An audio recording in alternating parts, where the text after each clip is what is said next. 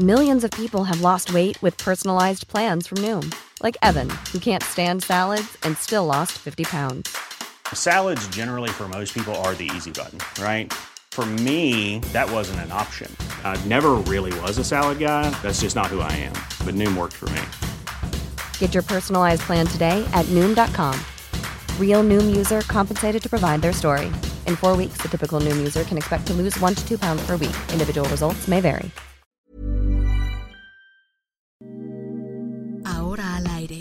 A la una, con Salvador García Soto. Un encuentro del diario que piensa joven con el análisis y la crítica. A la una, con Salvador García Soto.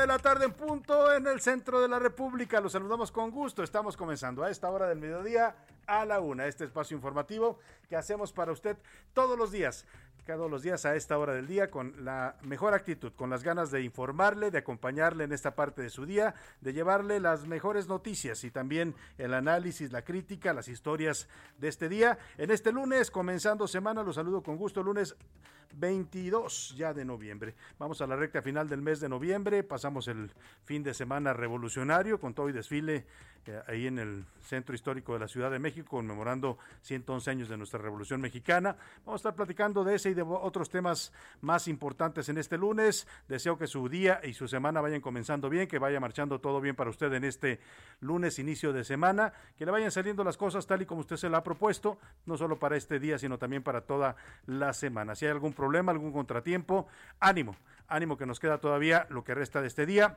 la mitad de este día y lo que resta de la semana para resolver cualquier situación adversa. Vamos a los temas que le tengo preparado, pero antes déjeme mandar un saludo rápidamente desde esta frecuencia central del Heraldo Radio 98.5 de su FM aquí en el Valle de México. Le recuerdo que estamos ubicados en la Avenida de los Insurgentes Sur 1271 en la colonia del Valle. Desde aquí en la colonia, pues eh, me dicen que es Extremadura Insurgentes, pero la gente eh, no conoce la colonia Extremadura Insurgentes. Si les digo la colonia del Valle, van a verla que sí está aquí ubicada, aquí enfrente, estamos enfrente de la colonia del Valle y vamos a transmitir desde aquí para usted en vivo y en directo eh, a toda la República Mexicana. Saludamos con gusto a todas las plazas donde escuchan el Heraldo Radio 98.5 aquí en el Valle de México, en Guadalajara, Jalisco nos escuchan también en el 104.5 de 100, perdón, 100.3 de su FM, en Colima el 104.5 de FM, en Culiacán, Sinaloa 104.9, en la ciudad del Carmen, Campeche 101.3 nos escuchan también en FM, Coatzacoalcos también 99.3, en, en Morelia, Michoacán, en el 1240 de M, en Monterrey, Nuevo León 99.7 de FM, en Oaxaca, Nuevo León 97.7 de FM, en San Luis Potosí 96.9, en Tampico 92.5, en Tapachula 96.3, en Tehuantepec, allá en el Istmo Oaxaqueño 98.1, en Tepic Nayarit 96.1, Tijuana, Baja California, escucha el Heraldo Radio por el 1700 de AM,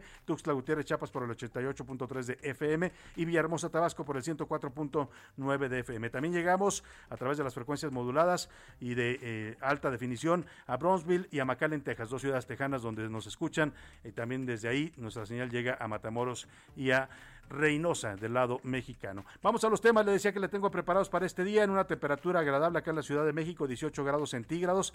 Eh, estamos ya con un poco un poco de frío acá en la capital del país en las mañanas y en las noches, sobre todo. Las mañanas y las noches son frías, el mediodía es un poco calientito, aunque si está usted en la sombra todavía se siente algo fresco. Le decía los temas que le tengo preparado.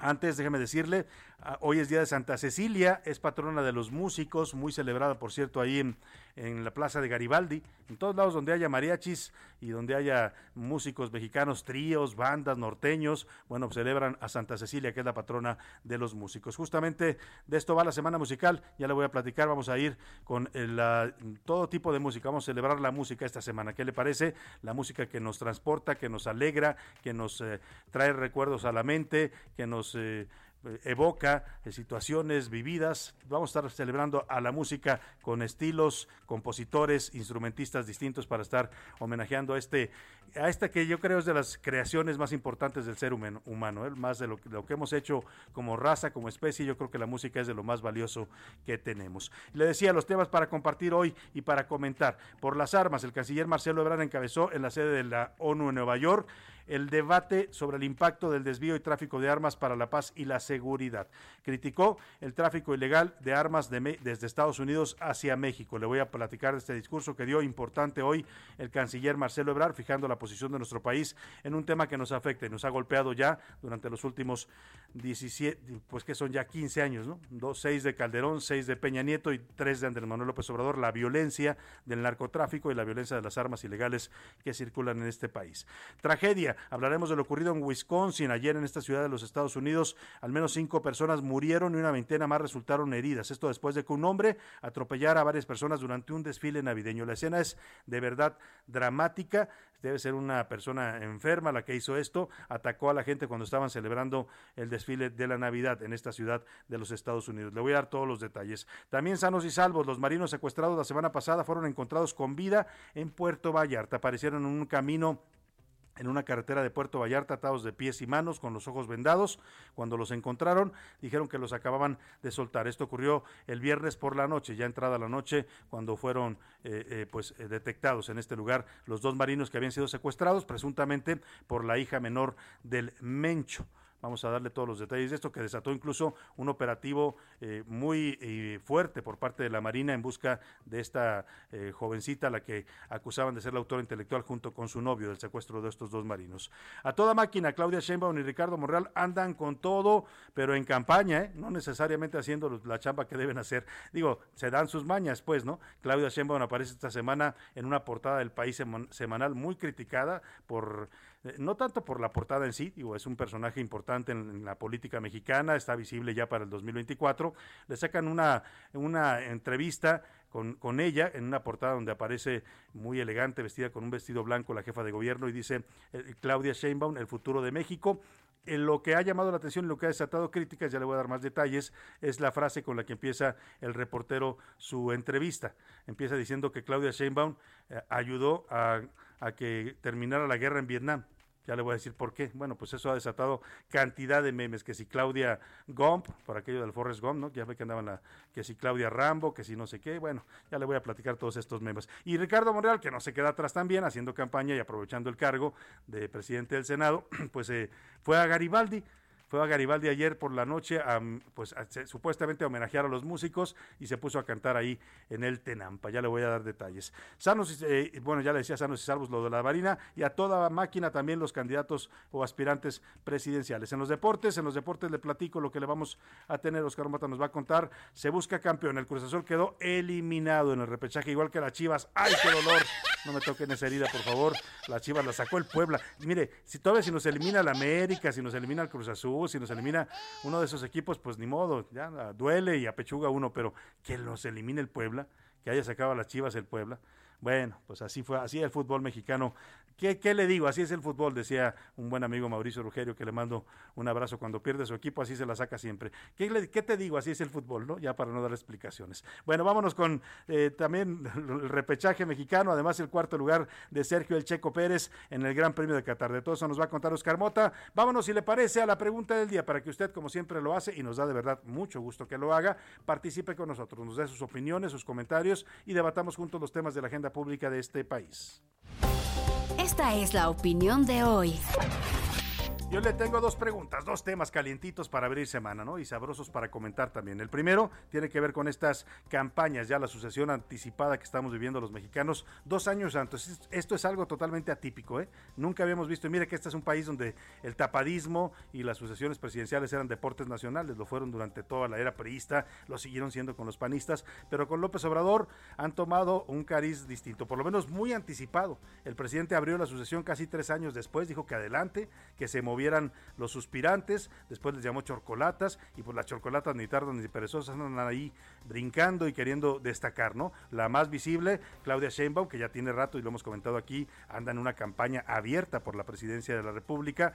Eh, ¿A qué hora gobierna la Ciudad de México? Pues no me pregunten, ¿no? Porque eh, pues se dedican ya más a promover imagen que a a estar eh, haciendo las funciones para cuales los elegimos. Es el caso de la jefa de gobierno de la Ciudad de México, pero anda desatada en campaña. Ya le decía de esta portada que aparece en, el País Semanal, la revista del diario El País de España, con toda la polémica que generó. Y por otro lado, Monreal, que también aprovecha su cargo, dice el presidente que, ya no se usan los recursos públicos para hacer para las campañas políticas, pero pues si están en un cargo público y están promoviendo su imagen a costas de ese cargo, pues yo creo que también ahí se debiera considerar una especie de uso ilegal de recursos públicos, ¿no? Pero bueno, ya saben, en la 4T todo se acomoda según convenga. Y en este caso el presidente no lo ve mal, ha dicho que adelante, que se muevan y que, salgan en la foto y que hagan lo que quieran hacer. Bueno, pues Monreal, tomándole la palabra al presidente, aunque no le gusta mucho Monreal al presidente, pero él hace, sigue haciendo su luchita, ¿no? No se rinde Monreal y se fue al Tenampa a cantar allá en Garibaldi, ayer anduvo cantando con los mariachis. Le voy a poner el audio. Le pregunto también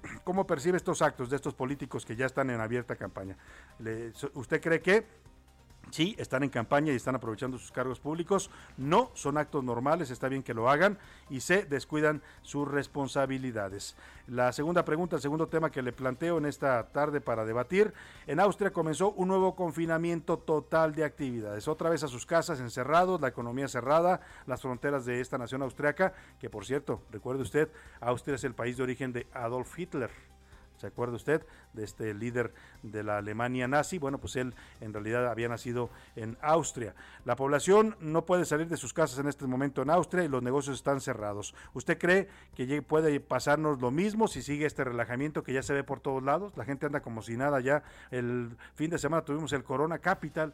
Imagínense la cantidad de chavos ahí. Espero que hayan respetado las medidas sanitarias, ¿no? Pero pero pidieron pruebas, hicieron algunos controles, pues esperemos.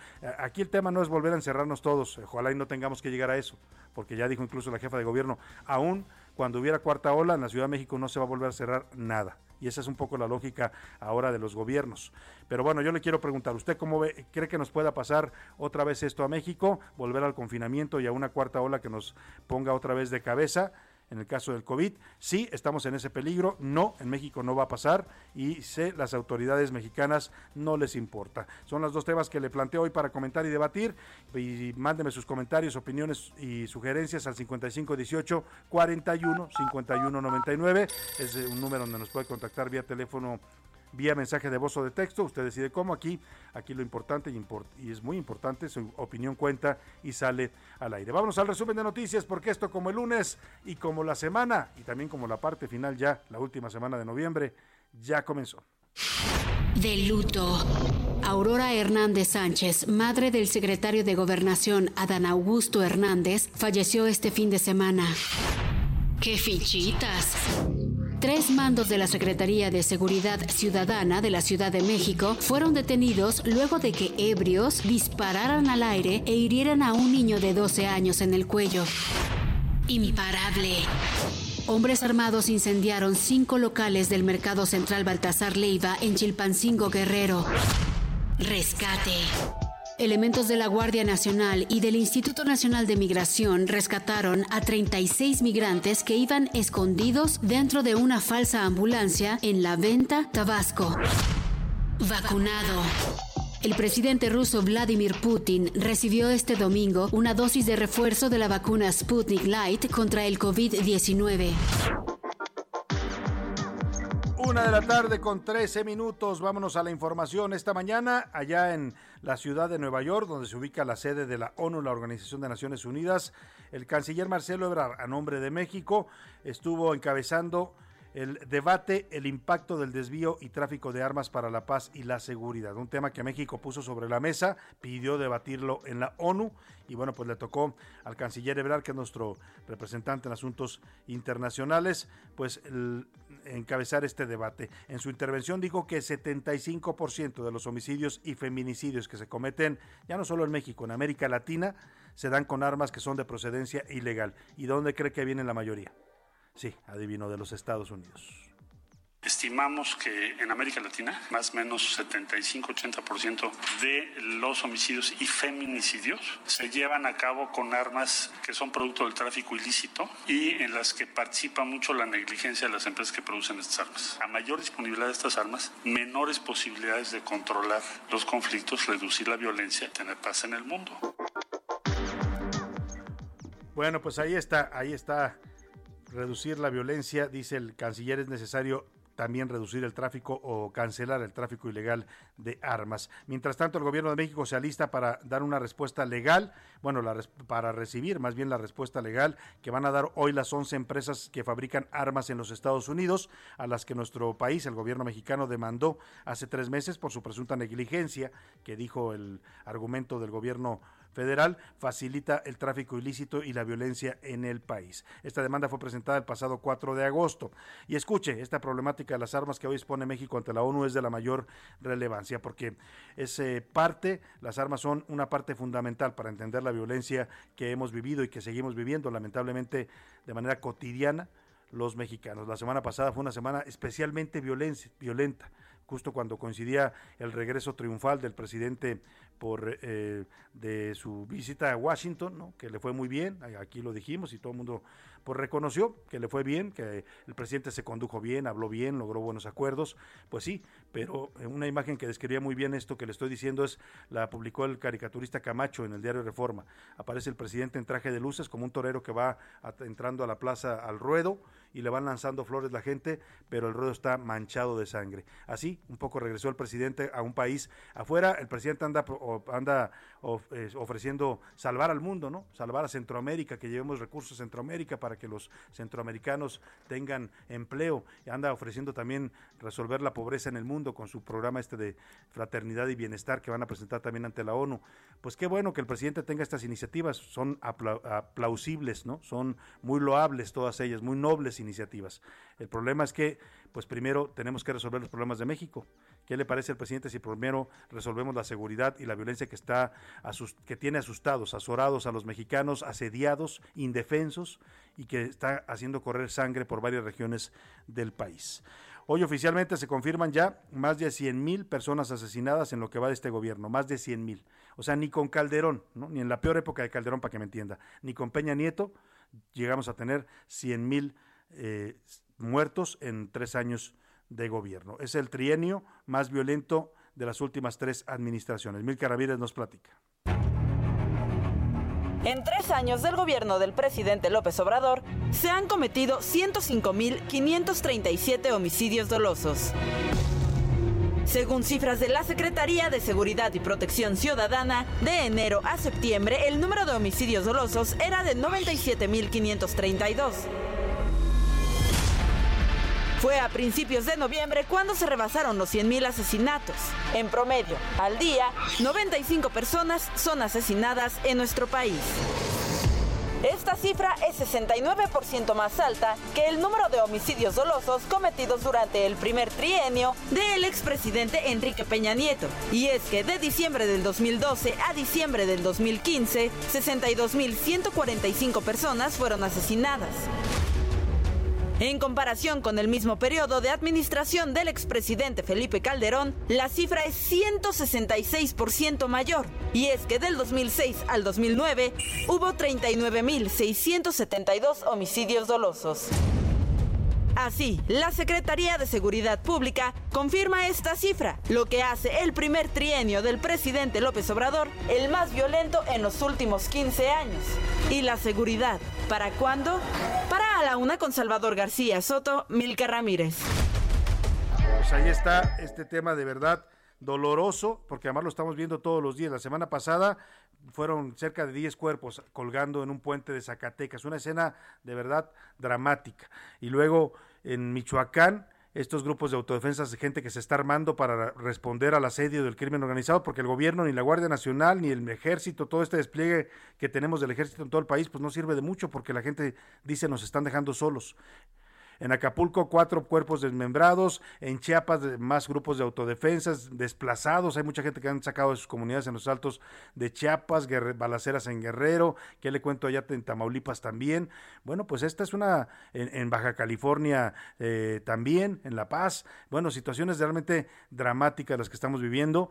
Y pues la, hoy dice la, hoy por cierto, ahorita vamos a escuchar a ver si me tienen el audio, la secretaria de Seguridad, eh, Rosa Isela Rodríguez, que sigue bajando la delincuencia, que todo es un problema del fuero común, o sea, todo, todo es un problema de los estados, dice la secretaria, que los delitos del fuero federal han disminuido. Ya lleva varios, varias veces diciendo esto la secretaria. Yo no sé cómo estén midiendo la, violencia o los delitos federales en, el, en este gobierno, pero lleva varias semanas reportándonos que hay una disminución en los delitos del fuero federal, que todos los delitos están disminuyendo cuando la violencia la vemos cada vez incrementarse más. Así lo dijo hoy la secretaria Rosa Isela Rodríguez de Seguridad y Protección Ciudadana del Gobierno Federal. En relación con el homicidio doloso, delito del fuero común, en los primeros 10 meses de 2021 se registró una disminución de 3.9% en relación con el número de víctimas. Seis estados concentran el 50% de las víctimas de homicidio doloso. En, ellas está Guanajuato, Michoacán, eh, Baja California, Estado de México, Jalisco y Chihuahua. Pues sí, nada más que esos homicidios tienen que ver con el crimen organizado, con el narcotráfico, eso es lo que no dice el gobierno federal. O sea, es muy fácil decir, son homicidios del fuero común, pero son homicidios que se generan por, el, por un delito federal que es el narcotráfico. Claro, yo no, yo no digo que los gobernadores no tengan que hacer su parte también, ¿eh?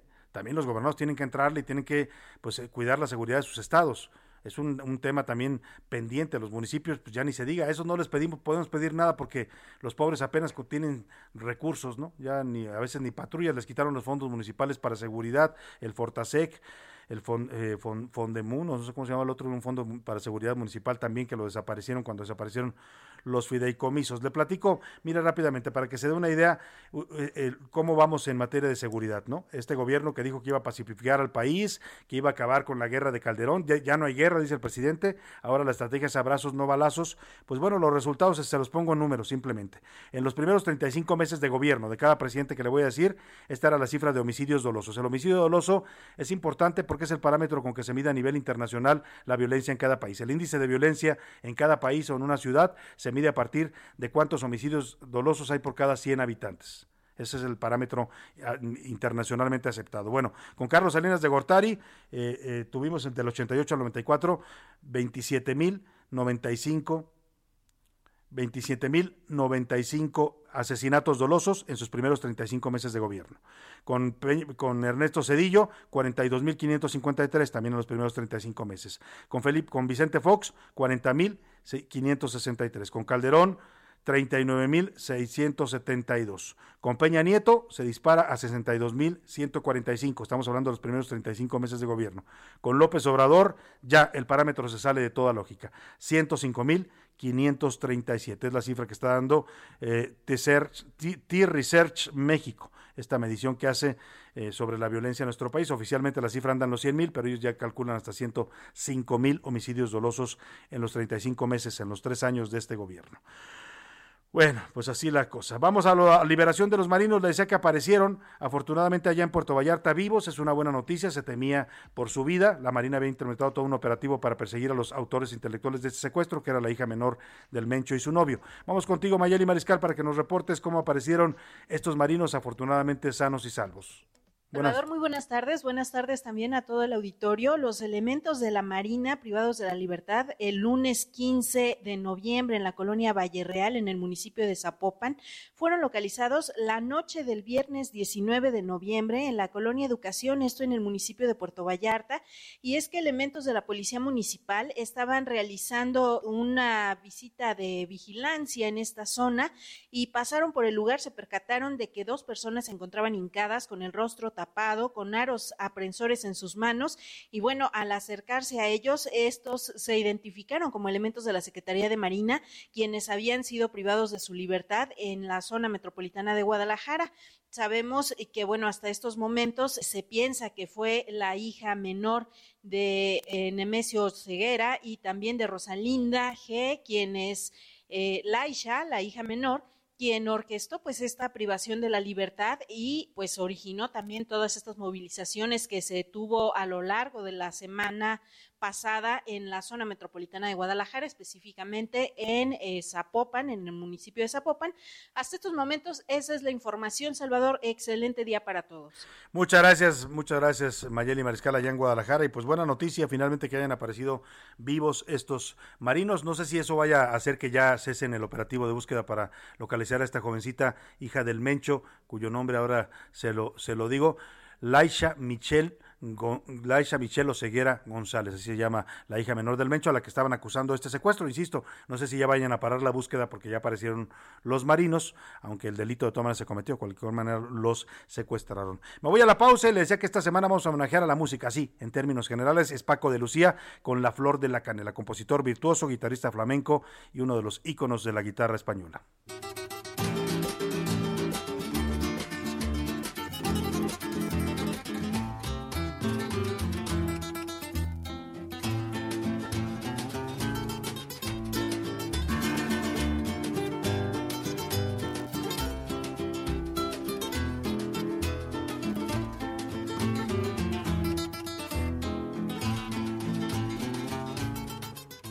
Escuchas a la una con Salvador García Soto. En un momento regresamos.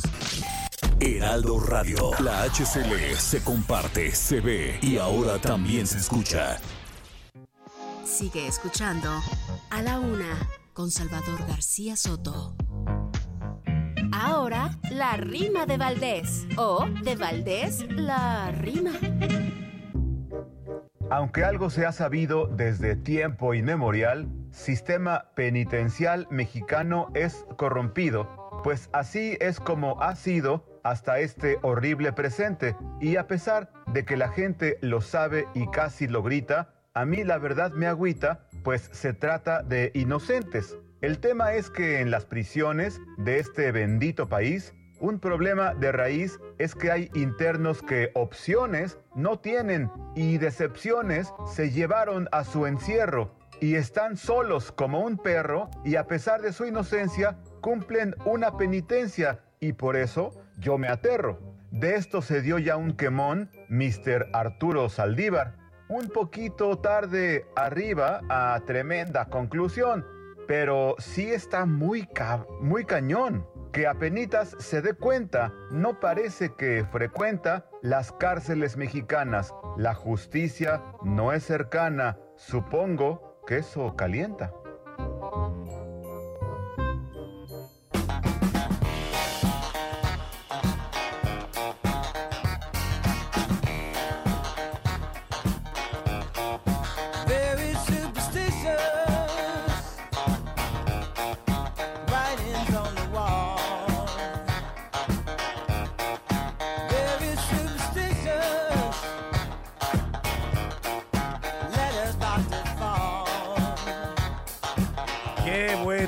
Y qué buena canción estamos escuchando. Este homenaje a la música que nos ha programado nuestra productora Priscila Reyes, Stevie Wonder. Y la canción se llama, ya lo escuchó usted, Superstition, Superstición. Compositor, productor, cantante, multiinstrumentista, genio, lo consideran algunos que comenzó a hacer música para la disquera Motown a los 11 años de edad, autor de grandes éxitos y un músico excepcional, sin duda, el señor Stevie Wonder.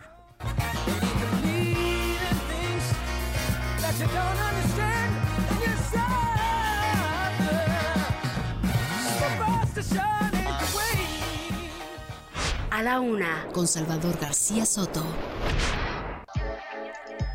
Oiga, y vamos a otra noticia. Mire, hablando de la violencia que comentábamos, ¿eh? no es amarillismo, no es sensacionalismo, es lo que está pasando en el país. Hay gente que no le gusta que hablemos de esto, sobre todo en el gobierno, dicen el presidente que luego exageramos, que decimos cosas. Pues mire, es la realidad. Tal cual se lo voy a contar. Hoy el propio gobernador de Puebla, que además es también morenista, el señor Miguel Barbosa, eh, habló hoy en el funeral de eh, ¿Cuántos agentes fueron en total? De cinco, cinco agentes, cinco agentes de la policía, tres agentes, perdóname, tres agentes de la policía que murieron lamentablemente emboscados. Esto fue la semana pasada. Eh, eh, y el, hoy en el funeral de estos agentes el gobernador lanza una acusación muy fuerte. Dice Miguel Barbosa que fue una ejecución, de estos tres agentes a manos de policías municipales de Tecamachalco, municipio de allá de Puebla, y señala directamente, no lo menciona por su nombre, pero apunta al edil también morenista además de Tecamachalco, Carlos Ignacio Mier Bañuelos, como responsable de esta ejecución que denuncia el gobernador. ¿eh? No estamos hablando de cualquier hijo de vecino que hace esta denuncia grave. Dice que los tres agentes de la policía estatal, de la Fiscalía Estatal, eran policías ministeriales de la Fiscalía Estatal de Puebla, los emboscaron y los ejecutaron policías municipales de Tecamachalco, allá en Puebla. Claudia Espinosa, cuéntanos estos graves señalamientos que hace el gobernador en contra de un alcalde de su propio partido. Buenas tardes. Hola, ¿qué tal? Salvador, te saludo con gusto para darte a conocer la información. En Puebla, el gobernador Miguel Barbosa señaló que el asesinato de los agentes ministeriales ocurrido en Tecamachalco a cargo de elementos de seguridad pública de ese municipio fue una ejecución, por lo que no cesarán hasta que se realicen las investigaciones correspondientes a cargo de la Fiscalía General del Estado para dar con los responsables y dirimir las investigaciones. Se trató de una ejecución. Nunca el uso de la fuerza puede ser llevado a cabo a los extremos de hacer perder la vida a una contraparte, pero en este caso no era contraparte, era parte de las, de las instituciones hay que señalar que el fiscal general Gilberto Higuera manifestó que los tres elementos presentaban disparos de arma de fuego en la cabeza, por lo cual no pudo haberse tratado de una confusión, sino que fue un asesinato de forma directa. Hasta el momento no se ha establecido cuál es la situación legal del secretario de Seguridad Pública de Tecamachalco, Alejandro Santizo, quien el fin de semana se presentó ante las autoridades de la Fiscalía para rendir las declaraciones correspondientes. Ese es el reporte que te tengo. Buenas tardes, Salvador. Bueno, pues ahí está esto que sucedió en Puebla. Gracias por tu reporte, Claudia. Grave, grave lo que señala el gobernador y si lo dice además públicamente en el funeral de estos eh, agentes ministeriales, pues porque debe tener las pruebas. El gobernador debe tener, como dicen, los pelos de la burra en la mano. Es una acusación seria y fuerte que involucra además a un miembro de su propio partido. Vamos a estar muy pendientes de esta denuncia que hace el gobernador Miguel Barbosa y le estaremos, por supuesto, dando seguimiento. A ver si lo buscamos también, ¿no? Al gobernador Barbosa para platicar con él de este tema de la violencia y la inseguridad allá en Puebla. Oiga, y vámonos a otra, va a decir usted que ando muy pues muy trágico hoy, ¿no? Con temas de violencia y esta tragedia que ocurrió en Wisconsin. Es una, eh, no es la primera vez que pasa en Estados Unidos ¿no? y en algunas otras partes del mundo este tipo de hechos.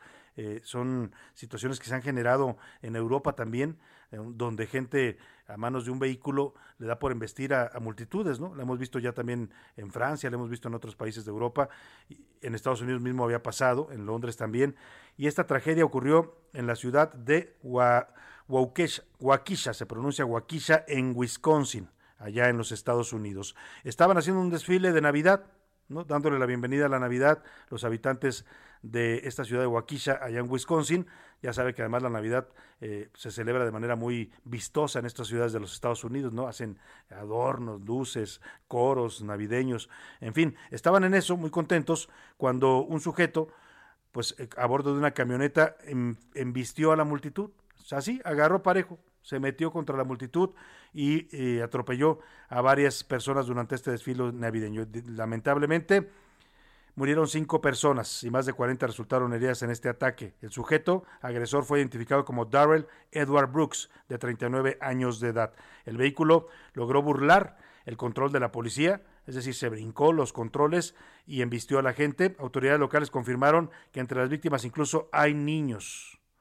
Escuche usted, pues claro que hay niños, estaba en un desfile de Navidad, a los niños les encanta todo ese tema. Escuchemos este momento dramático que se vivió allá y de terror en, Waukesha, Wisconsin.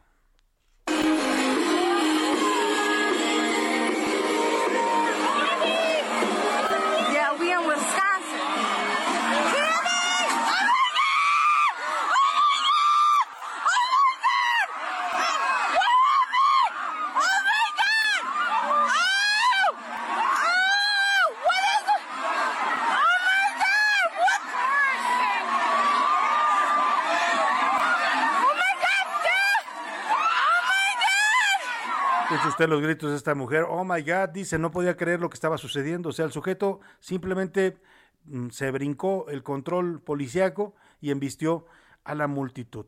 ¿Cuál fue la causa? ¿Cuál fue la razón? Pues no se sabe, el sujeto está detenido, pero no, no se sabe todavía qué haya declarado o por qué atacó de esta manera a la multitud, sabiendo que incluso había niños y eh, eh, personas de todas las edades.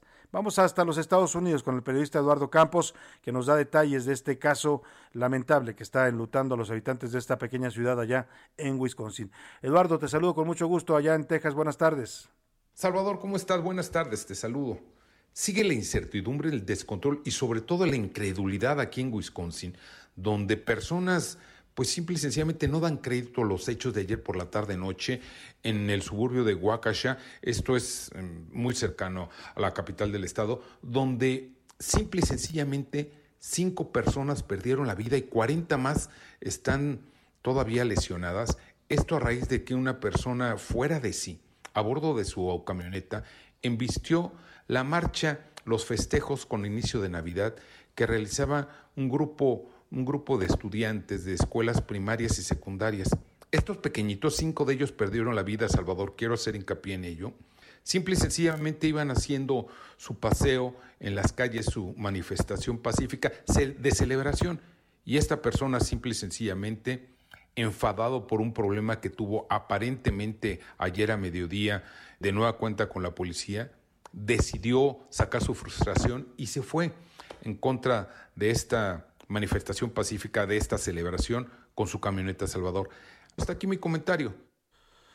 Pues qué situación, Eduardo Campos, qué situación de verdad tan, tan triste lo que ocurrió, una festividad alegre como es la llegada de la Navidad, pues se convirtió en un asunto de muerte, de dolor para estas familias. Imagínese usted los que perdieron un hijo, los que han perdido un familiar en esta en este ataque eh, artero y además sin razón, pues no sabemos todavía cuáles fueron las causas de este sujeto, no sabemos si es de estos supremacistas blancos que están un poco mm, locos o fanáticos de alguna religión o de cualquier tema, ¿no? No sabemos qué hay detrás de este ataque, pero lo que haya es de verdad pues simplemente irracional, no se puede entender la violencia cuando llega a estos niveles de pues inhumanidad y de crueldad como lo que hizo este sujeto.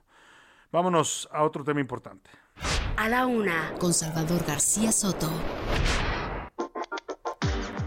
Oiga, vamos a platicar de lo que está pasando con el tema de la consulta, eh, la consulta popular para la revocación de mandato. Así se llama oficialmente.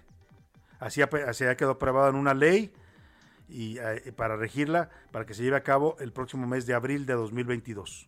¿Cuál es el objetivo?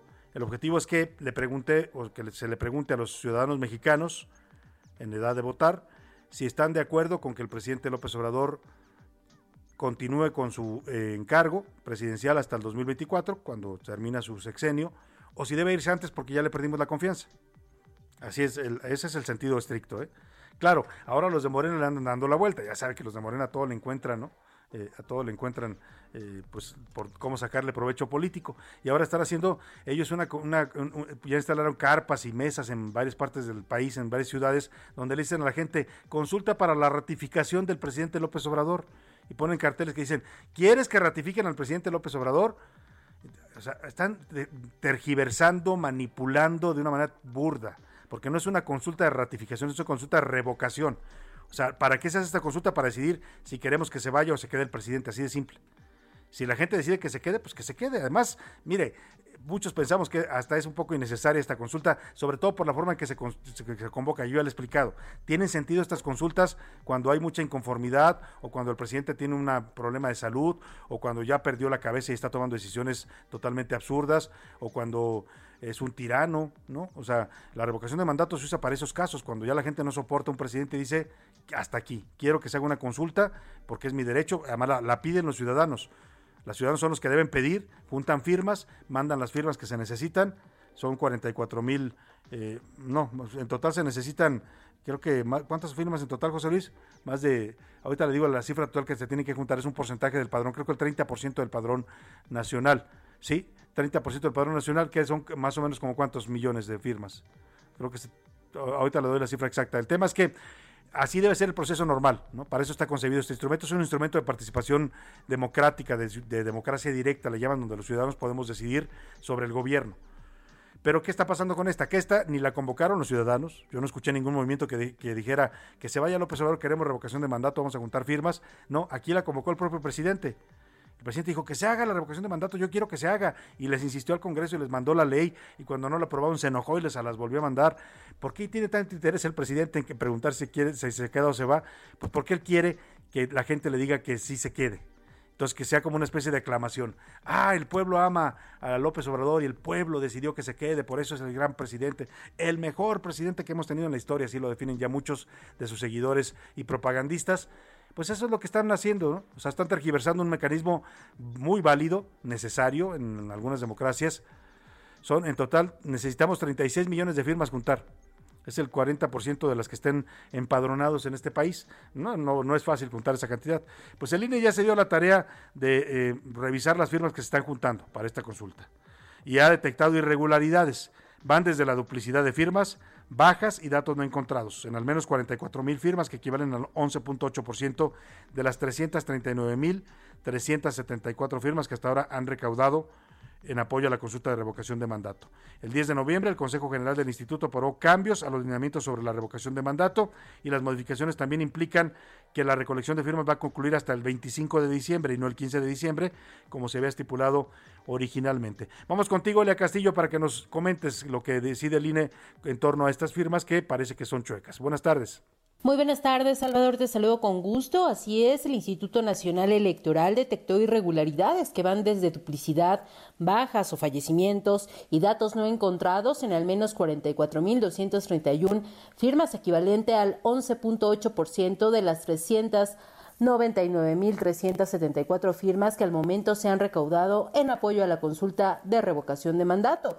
De acuerdo al último corte del órgano electoral, con fecha del 18 de noviembre, a 19 días de que inició la recolección de apoyos ciudadanos para realizar la consulta de revocación de mandato, que se prevé se realice el 10 de abril de 2022, los promoventes han reunido 399.374 firmas. De estas, 308.771 sí fueron encontradas en la lista nominal. El resto se encuentra con diversas inconsistencias o bien en proceso de verificación. Este es el reporte que te tengo. Muy buena tarde. Muy buena tarde, Ale Castillo. Pues ahí está la información. Tenga usted mucho cuidado, ¿eh? porque esto que están haciendo la, gente de Morena, pues no, no, pues cómo le diré, no lo han tachado en el INE, no, no lo han sancionado, pero pues no se ve bien hecho, ¿no? Porque, insisto, están diciendo una, una, consulta para la ratificación de mandato del presidente cuando no es una consulta de ratificación de mandato. Y luego he sabido de gente, porque me lo han contado directamente, que les están pidiendo su credencial de elector. O sea, que van y le piden que firme, pero aparte le piden su credencial de elector. Cuidado, no entregue usted su credencial a nadie de estos porque lo que hacen es que le toman los datos y luego lo ponen como si fuera usted ya simpatizante y estuviera a favor de una cosa o de otra. O sea, votan por usted para que me entienda. Delicadísimo eso que le estén pidiendo credencial de elector a la gente es totalmente irregular en estas mesas que está instalando Morena en buena parte de la República. Vámonos a otro tema importante. Vamos a platicar de un asunto que ocurrió hace unos eh, días, unas dos, tres semanas en, Zacatecas, el senador de la República, Napoleón Gómez Urrutia, andaba eh, presentando uno de sus libros en esta eh, ciudad del país, estaba visitando Zacatecas y estaba en una conferencia presentando su libro cuando aparecieron de pronto sujetos que empezaron a provocar pues problemas, empezaron a atacar a la gente que asistía a la presentación, empezaron a, pues claramente con la intención de reventar el, el evento que era pacífico y tranquilo. Y a partir de eso, el, senador Gómez Urrutia, que preside la Comisión del Trabajo, decidió interponer una denuncia en contra de estos agresores. Vamos a platicar precisamente con el senador Napoleón Gómez Urrutia de este y otros temas. También vamos a hablar un momento más de la reforma laboral y sus avances o, o sus no avances en México, que es todo un tema. ¿Cómo están, senador? Los saludo con gusto esta tarde. Muy buenas tardes. Muchas gracias. Buenas tardes, Salvador. Mucho gusto saludarte y a, ti y a todo tu auditorio. Igualmente, a ver, empiezo preguntándole por este incidente que, que, comentaba yo, ocurrió el pasado 3 de noviembre allá en Zacatecas, en esta presentación que usted estaba realizando. ¿En qué va el tema, senador? Porque usted denunció ahí a un sindicato eh, de sus eh, eh, opositores o de incluso patrocinado por algunos empresarios. Decía usted que lo mandaron, los mandaron a reventar este evento. Así es, bueno, eso fue un hecho bochornoso, vergonzoso indignante el día 3 de noviembre, que estaba invitado por la Universidad Autónoma de Zacatecas y la dirección del periódico La Jornada en Zacatecas, para presentar mi libro en el Teatro Calderón de, de esa ciudad. y, por antes del evento llegó un grupo de porros y golpeadores parecía que estaban hasta drogados, enviados y pagados, porque tenemos evidencias y pruebas, por la empresa del Grupo Peñoles de Alberto Valleres, y de un sindicato espurio que ellos tienen ahí, que crearon y sembraron para utilizar este tipo de prácticas, agredir, intimidar y boicotear eventos como este, que era un evento cultural, educativo, porque tienen miedo de que se difundan las ideas y todos los abusos que cometen contra los trabajadores y las condiciones de semiesclavitud en que los tienen. Entonces, pues fue un hecho que eh, atentaron y destruyeron las puertas, eh, los vidrios, parte del mobiliario del Teatro Calderón, que es Patrimonio Cultural de la Humanidad declarado por la UNESCO. No se detuvieron en nada. Entonces, ante esas circunstancias, pues decidí suspender la presentación de, mi libro, El Triunfo de la Dignidad, que era para lo que se había convocado este evento, y no poner en riesgo a ningún, ni a los trabajadores, ni a todos los invitados que asistían de la, pues de la sociedad académica, intelectual ahí de, de Zacatecas. Entonces fue algo este, que nosotros, por, por supuesto, denunciamos y que hemos presentado ya dos denuncias, una ante la Secretaría de Trabajo, firmada por más de 20 senadoras y senadores de la República, en donde está pidiendo la cancelación del registro de ese sindicato, porque es un sindicato espurio que utilizan para golpear a los trabajadores democráticos, a los auténticos y verdaderos trabajadores mineros, y por otro lado, pues es algo que este no se puede aceptar ya en términos de lo que se ha establecido en la nueva ley federal del trabajo, claro.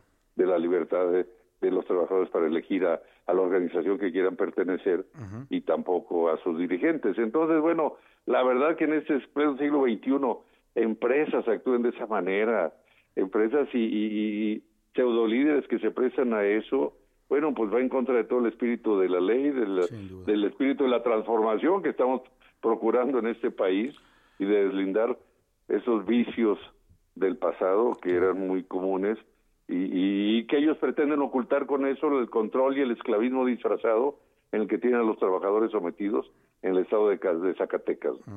Pues ahí está la denuncia, vamos a dar seguimiento al tema. Eh, por lo pronto, aprovechando eh, que usted toca también este tema de la reforma laboral, la nueva ley laboral que rige en México, esta libertad sindical, pues eh, acaba de haber esta reunión en Washington del TEMEC, donde uno de los temas era este, el, tema, el, tema laboral, y parece que México se, se, ha retrasado, senador, o no está avanzando como se hubiera deseado esta reforma laboral que, entre otros, usted impulsó en el Senado para, pues eso, para cambiar el modelo sindical que tenemos en México, dejar atrás el charrismo y pues hacer un sindicalismo más libre, más abierto, más democrático para los trabajadores mexicanos. ¿Por qué estamos tan detenidos en eso? Y ahí está este caso de Pemex como ejemplo, donde hay denuncias graves de algunos trabajadores que dicen, pues sigue dominando el grupo de Romero de Champs, siguen controlando las elecciones, siguen haciendo fraudes, algo que se supone que no debiera pasar ya con esta nueva ley.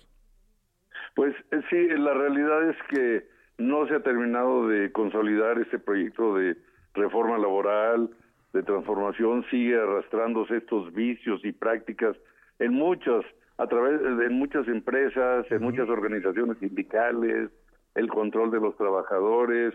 Entonces, bueno, mi, mi, yo he estado insistiendo, igual un grupo de senadores y senadoras importantes, porque lo que queremos es que la, la nueva ley federal del trabajo no se vuelva en letra muerta, o sea, que esté en el esquema, en la aprobación que hicimos en el Senado y en el Congreso de la Unión y que no se no se aplique.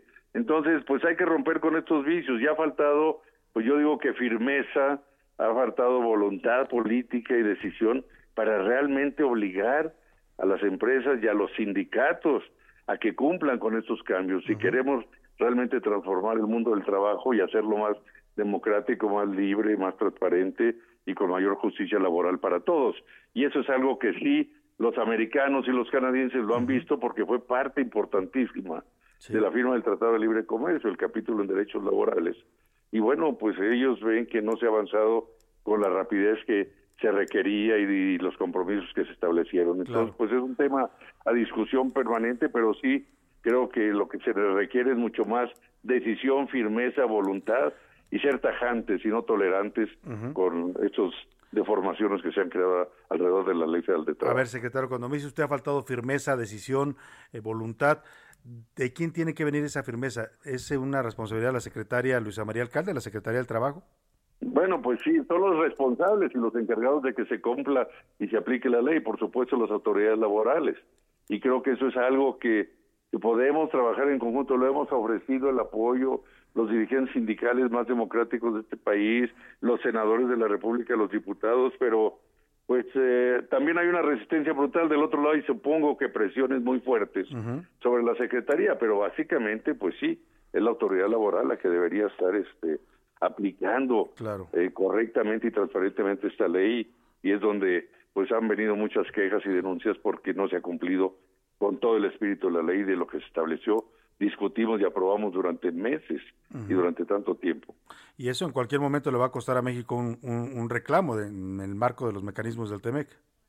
Es a lo que estamos expuestos, efectivamente, porque en el, en el, en el TEMEC se estableció, un, por ejemplo, un, un sistema, un mecanismo de respuesta rápida. Se establecieron paneles de discusión y de análisis y de quejas y denuncias, tanto de nosotros hacia Estados Unidos y Canadá cuando abusan de los trabajadores y de los connacionales, pero de ellos hacia acá. Y vemos muchas empresas que todavía no respetan la ley, actúan todavía, incluso con el tema del outsourcing y de la subcontratación que se ha prohibido en la ley, lo que tanto promovimos un grupo de senadores, pues yo me tocó encabezarlo como presidente de la Comisión de Trabajo del Senado de la República, pero que todavía pues sigue ahí sin que muchas empresas y, organizaciones sindicales hagan caso de él. Entonces, pues es un es un reto muy importante que tenemos que superar todos y queremos pues ayudar a transformar eso, pero se necesita decisión, voluntad política y firmeza para que se aplique correctamente la ley y se respeten los derechos fundamentales de los trabajadores. Pues eso, es lo, eso es lo que parece que está faltando en la Secretaría del Trabajo. Le agradezco mucho, senador Napoleón Gómez Urrutia. Muchas gracias, al contrario, gracias por la oportunidad. Buena tarde. Ahí está. Me voy a la pausa y regreso con usted. A la una, con Salvador García Soto. En un momento regresamos. Heraldo Radio, la HCL se comparte, se ve y ahora también se escucha. Ya estamos de vuelta con A la una, con Salvador García Soto.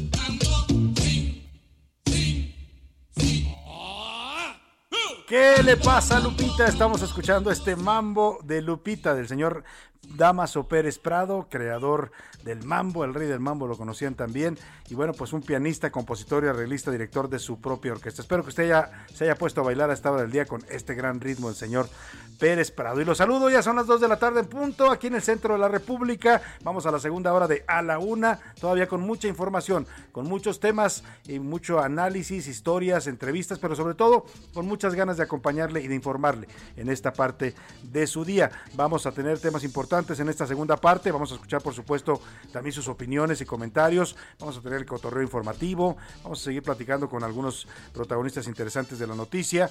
Le tengo varios temas importantes, pero antes baile un poquito más, ¿qué le parece si nos movemos al ritmo del mambo del señor Pérez Prado?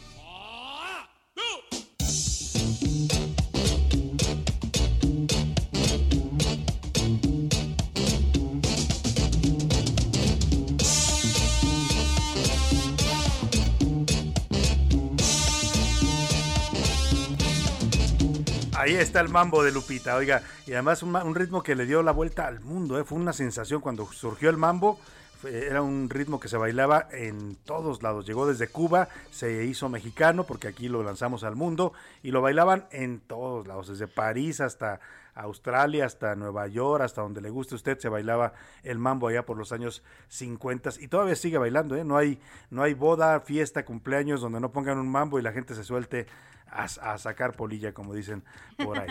bueno, vámonos, ya estamos de regreso. Ya escuché esta Priscila Reyes que anda por aquí conmigo, también José Luis Sánchez. Los saludo con gusto a los dos, les doy bienvenida. ¿Cómo están? Muy bien, Salvador, un abrazo, rascando el fin de semana. No, no es cierto. No, Feliz lunes, hola Apenas empezó la semana. Priscila, tranquila. Oiga, Gracias Soto, Priscila Reyes, pues más bien rascando el fin de año, ¿eh? Ese sí ya. Ese sí, oye, ya se acerca. ya huele, ¿eh? Vamos a la última, a la última semana de noviembre, ya se acaba noviembre Sí, este, este domingo próximo, Sí. ¿no? 30 de noviembre. Sí. Y ya. ¿Y se Navidad, sus posadas y adiós. Yo hoy me tocó en la se mañana ver ya un coche con un árbol de Navidad en el techo. Eso Ya, ya, es no, señal. ya, ya hay ya gente que tiene que- sus árboles puestos en la ya casa. están desde hace Mis como vecinos ya pusieron sus semanas. luces, ya No, la bueno. gente ya está en, en modo navideño, nomás que nosotros somos un poco grinch, todavía no lo, lo ponemos. No, pero sí ya es- Exactamente, el martes eh, 30 es cuando se acaba ya este noviembre y empezamos ya con el último El mes. martes 30. Martes Ah, yo creí 30. que era domingo, bien, ando mal con mis cuentas. Martes 30 y no. ya. Dos, ¿qué te gustan? 12, matemáticas. 13 días de trabajo de diciembre y todo mundo. Pues sí, a la fiesta. Bueno, esperemos que nos cuidemos en estas posadas también, en estas reuniones navideñas hay que tener, ser muy cuidadosos.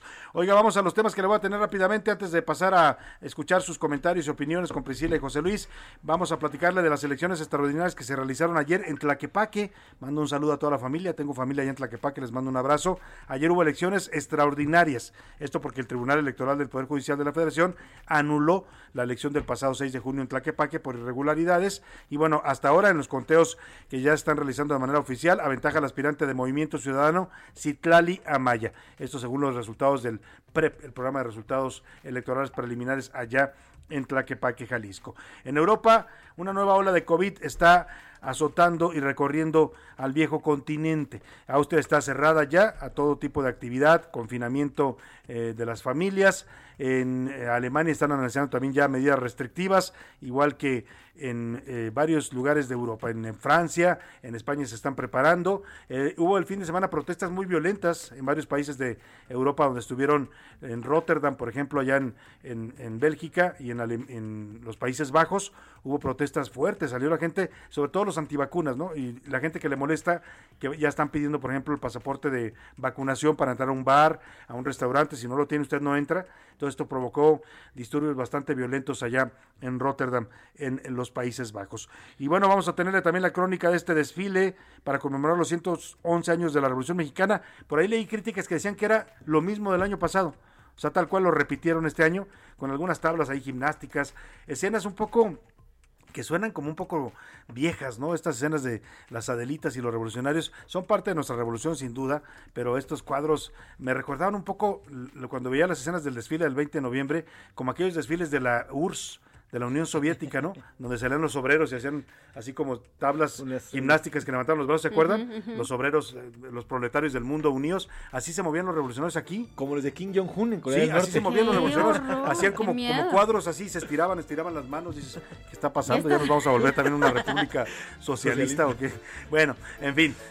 Priscila Reyes, José Luis, ¿qué nos tienen ustedes? Platíquenos. Pues tenemos la- los mensajes ya, Salvador, ¿Qué de todos el los que están empezando el lunes. Ah, eh, recordemos que hicimos dos preguntas. La jefa de gobierno, Claudia Sheinbaum, apareció este fin de semana en la portada de la revista del País con una larga entrevista. Y también, pues, el coordinador de los senadores morenistas, Ricardo Monreal, se fue allá al Tenampa a celebrar Con ya el Coque, el, el cumpleaños de, Con el de Coque José Muñiz. Alfredo. Sí, ahí estaba. O sea, que agarraron la bohemia. Agarraron y el cantó. Coque es bohemio. Cantó y toda la cosa, ¿eh? Oye, cantó y ya haber Durísimo. chupado también, ¿no? Así es. Y también le preguntamos justamente sobre este La confinamiento. Sobre el confinamiento que empieza hoy en, en- en, eh, Austria, pero además, Salvador, todo un fenómeno social, bien lo dice Salvador, porque ya no solamente son los antivacunas, sino las personas que exigen su derecho a poder transitar libremente aunque no estén vacunados. Entonces, Claro. eso ha generado todo un movimiento en Europa. Claro. Y movimiento... Las primeras Bueno, si no estás vacunado, allá, a ver, si, justamente. si a estas alturas no estás vacunado en Europa es porque eres antivacuna. Exacto, No hay totalmente. otra explicación. Sí, sí, sí, o sea, no es como en México que, ay, no alcancé la vacuna, ya no había cuando llegué ajá. al puesto de vacunación, me dijeron que regresara dentro de tres meses. No, ahí hay vacunas disponibles. Sí. Fueron los que los, no se han primeros, vacunado. de hecho, Sí. en, en manifestarse en contra de las vacunas, Sí. fueron los primeros. De hecho, fue una manifestación en Berlín, Ajá. así que explotó terrible Fíjate, el veía el dato de que en Austria, por ejemplo, el 30%, de la 30%. población, o sea, más o menos como Estados. Unidos, ¿no? Sí, más o menos. 30% que no se quiere vacunar, que dice que la vacuna es dañina, que ya sabe, lo van a controlar, le van a poner un chip en el cerebro, todo lo que piensa la gente conspiracionista 5G. sobre este tema. En Rusia, por ejemplo, solamente el 20% de su población está vacunada y ellos producen una de las vacunas principales en el, en que mundo. dicen además que es muy buena la Sí, Sputnik, ¿no? además, hoy se puso, por ejemplo, el señor Vladimir Putin su tercera dosis de la Sputnik Light. Hoy ya se la puso. Pero aún así, No, Rusia los rusos no, no, quieren. se los quieren poner. Oye, antes de que, que vayamos a las respuestas de- del público, que ya las está preparando Priscila Reyes, eh, déjenme comentar esto de la entrevista de Claudia Sheinbaum, ¿no? Es importante porque se desataron una cantidad de críticas, de memes en las redes sociales, burlas algunas por, por la entrevista, sobre todo por la forma en que la empieza el reportero, que se llama el, el reportero de la, del diario El País, de la revista El País Semanal, es la revista del diario El País, empieza su entrevista diciendo le voy a leer textual, a ver si tenemos el texto, José Luis, donde comienza con una redacción muy poética. Javier Lafuente es el periodista que entrevistó a Claudia Sheinbaum aquí en su oficina en el Palacio del Ayuntamiento. Ella luce muy bien vestida, maquillada, muy arreglada, muy para la ocasión, pues, ¿no? Un vestido blanco pegado, eh, se le ve muy bien. eh, ella está en poses así como viendo al horizonte a través de una ventana. En Viendo al futuro, viendo hacia el futuro, En Salvador. otro está sentada en una silla que parece la silla presidencial y así anda posando la jefa de gobierno para la portada del país semanal. Y la, la entrada, José Luis, la entrada es lo que desata toda esta polémica. Así es, bueno, pues es que el día, eh, dice literalmente Javier Lafuente, que es el reportero, el día que se anunció el fin de la guerra de Vietnam, en abril de 1975, una niña mexicana de 12 años se sintió orgullosa. Ella había contribuido al final de ese conflicto que tenía en vilo a medio mundo con su protesta en la escuela de unos meses atrás. Su activismo había tenido el efecto deseado, o al menos eso pensó entonces, a sus 59 años sentada hoy, y ya bueno, ahí sí. Y ya ahí se va con Claudia Sheinbaum describiendo quién es la jefa de Gracias, gobierno. No- Claudia Sheinbaum. Gracias, Claudia Sheinbaum, porque acabó con la guerra de, de De Vietnam. Miren, no sabíamos, nosotros pensábamos que había sido Forrest Gump, que había sido Richard Nixon, que había sido Rambo. No, resulta que fue Claudia Sheinbaum y aquí la tenemos y no la hemos valorado a nuestra jefa de gobierno. Qué gran reconocimiento. Eh, eh, hoy, hoy todo esto desató polémica en las redes. Hicieron memes que si Claudia Sheinbaum era, Claudia Sheinbaum era como Forrest Gump. Ajá, se ve, se ve de hecho una imagen donde se ve, obviamente es el- el- un fotomontaje, pero se ve a Claudia Sheinbaum cargando a Buba, a Buba ¿te Ah, acuerdas? Bubba Gump, A ajá. Bubba, Cuando- que es el, el amigo de los negro, camarones, el de los camarones que lo va cargando, o a, a Rambo con la cara de Claudia Sheinbaum y agarrando una super metralleta y disparando por la selva en Vietnam.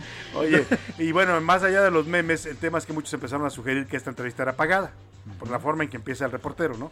Eh, no sé si ha habido declaración de Javier Lafuente, vamos a buscarla al periodista del país para ver qué nos dice él sobre su entrada. Y, y hoy la jefa de gobierno respondió a estos señalamientos. Le preguntaron en su conferencia de prensa hoy por la mañana, pues que, que si era real esto de que había pagado por una eh, portada y una entrevista en el País Semanal, que no es cualquier cosa, déjeme decir, el. País Semanal es una de las revistas que más circulan en España y en los países de habla hispana. O sea, eh, tiene ese impacto de, pues lo consideran muchos uno de los mejores periódicos de habla hispana, uno de los mejores diarios del mundo, y su revista semanal es, sí, tiene una circulación amplísima en todo el continente americano, en España, en, en- en Europa. Eh, Esto fue lo que respondió Claudio Sheinbaum ante los señalamientos o suspicacias de que había sido una entrevista pagada. No, para nada. Son entrevistas que nos han estado solicitando, no es que nosotros las hayamos buscado. En The Economist decía mucho tiempo me habían solicitado el, el artículo, eh, finalmente tuve tiempo de escribirlo y se publicó. La BBC estuvo en México y entrevistó a mucha gente, entre otras pues fui la, alguna de las que se entrevistó. Y en el caso del país también nos habían estado buscando y finalmente, como vienen además los tres años que se cumplen del gobierno de la ciudad, pues decidimos aceptar esta entrevista. ¿no? No, no, no, no, no, absolutamente nada. Seríamos, jamás haríamos eso, de pagar por una publicación de ese tipo, ni mucho menos.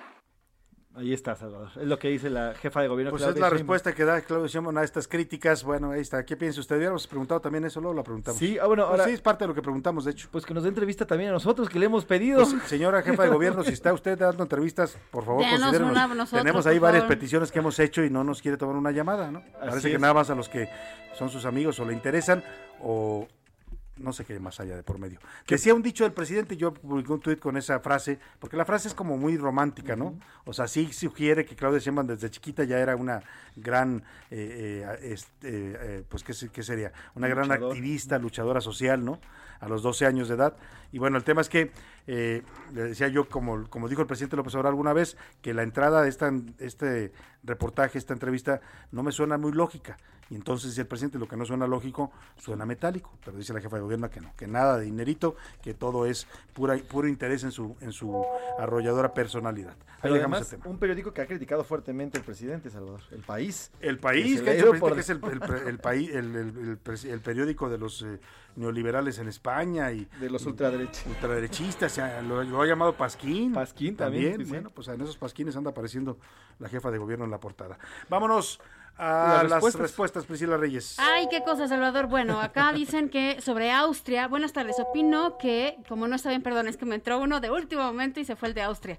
Buenas tardes, opino que como no está bien que los políticos hagan campaña estando en un cargo, mejor no difundan esas noticias, ignórenlos, porque si no contribuyen también a esta mala práctica, que los ignoremos, Salvador. A estos que andan haciendo los campaña, ignoremos, ¿no si los tienen pelemos? un puesto, no los Eh, pelamos. Es una buena sugerencia. Es buena opción también, ¿eh? Y sobre Austria, opino que malos gobiernos utilizarán los temas de salud para encerrar a la gente sin razón. Bueno, ahí está su Otro su mensaje. opinión. Excelente inicio de semana. Saludos al mejor noticiero de la radio. Gracias. En el asunto de Sotilín, en el asunto de Bravo, COVID-19, Tilín. al gobierno no le interesa si se muere la gente. Ahí sigue Hugo López Gatel cobrando como si fuera buen empleado y diera resultados. Lo dice Eduardo Herrera Que, por pues, acá. Bueno, hoy el presidente lo exaltó otra vez, ¿no? Sí, a él y al COSER, porque se estaba el run run Sí, de que iban el a viernes hubo rumores de que había renunciado al COSER. Exacto. Y esto viene porque se llevaron al señor Hugo López Gatel a Washington, pero no al Muchos se COSER. preguntaban por qué no va el secretario, porque iban puros secretarios, nada más López Gatel subsecretario. Y ya explicó el presidente hoy que fue porque él es el, el, el experto en pandemias, ¿no? Pues sí, tan experto, experto como que. Por acá nos mandan un mensaje. Buen inicio de semana, Salvador, Priscila y José Luis. Les comento Ah. que en Hidalgo es una pena los servicios de salud. Están tan mal diseñados los sistemas de vacunación que solo dan servicio a 150 personas en la capital del estado, Hospital Jesús del Rosal, y con un pésimo horario de 8 de la mañana a 1 de la tarde, de lunes a viernes, y el que llegó, llegó, y el que Como no, pues ya no. burócratas, ¿no? Como si la vacuna Oye, fuera ¿qué cosa horario? de burócratas. Pues ¿Qué horario para un hospital, mal, no? Mal, mal horario para la La vacunación. salud no tiene hora, ¿eh? estar todo el día. Bueno, buenas tardes. Quiero hacer un comentario con respecto a los dichos eh, de la revocación de mandato. A ver, pregunta, usted dice que no sabe el motivo por el cual el presidente desea se realice esta revocación. Mi humilde opinión es que el presidente dijo que al hacerlo, los siguientes presidentes van a tener la obligación de convocarla. Lo dice eh, Jorge del Estado de México. Ujú. Jorge del Estado de México. pues, Así es. Si no se hubiera hecho, dice. Si las hace, si las hace, supuestamente Ajá. él eh, es un ejemplo para los siguientes que tienen que convocar a los siguientes presidentes. Pero es que no, no es, es que es lo que no me ha entendido, Jorge. El tema es que esas consultas no las debe convocar un presidente. Ese es el tema de fondo. El instrumento está diseñado para que se lo convoquen los ciudadanos cuando los ciudadanos quieran y si los ciudadanos lo creen necesario. Si los ciudadanos no lo creen necesario, están contentos con su presidente, como yo creo que la mayoría está contento ahora con López Obrador, ahí están las encuestas, pues ¿para qué queremos una consulta de revocación de mandato?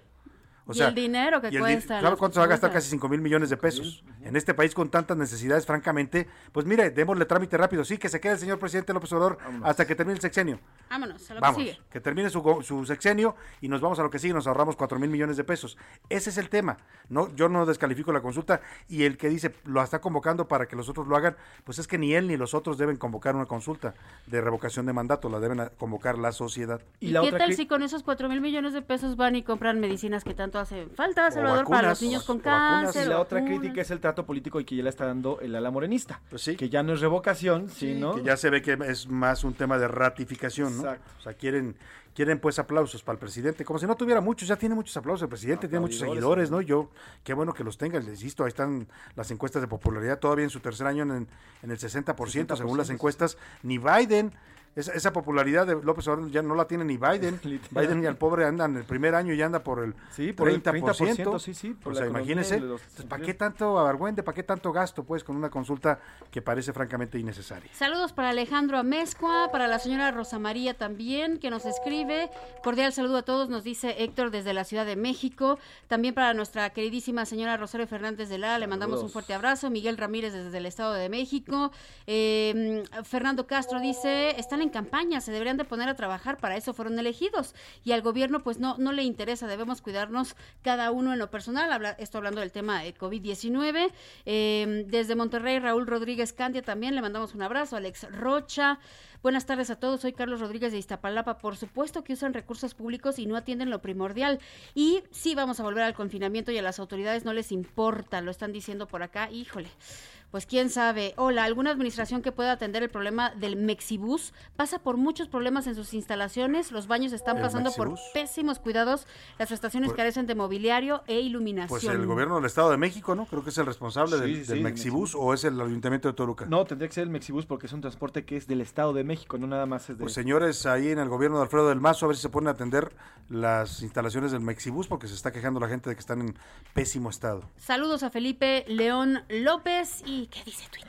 Oye, y hablando de, de sistemas de transporte en pésimo estado, he visto, he visto muchas denuncias también sobre el cablebús, este que acaba de inaugurar precisamente la jefa de gobierno, que dicen que está fallando cada rato y además el riesgo que representa para la gente. Claro, pues estás hasta arriba, Estás allá Salvador, colgado, qué ¿no? horror. En, los, Ay. en los cerros. Han, han habido algunas fallas, en específico el día del temblor, bueno, será obvio. ah, Pero recientemente recientemente se denunciaron varias fallas, ¿no? Exacto, sobre todo en las plantas de luz, que recordemos que son compartidas, sobre todo en la línea 1, que es la que está en Indios Verdes. Esa, en la- hay una planta de luz que es la que sirve y cuando se va la luz, bueno, pues obviamente tienen que parar. Pero bueno, por lo pronto en arroba ese García Soto sobre el tema del nuevo confinamiento y esto que está pasando en Europa y podría pasar en nuestro país, hay un empate, Salvador Priscila.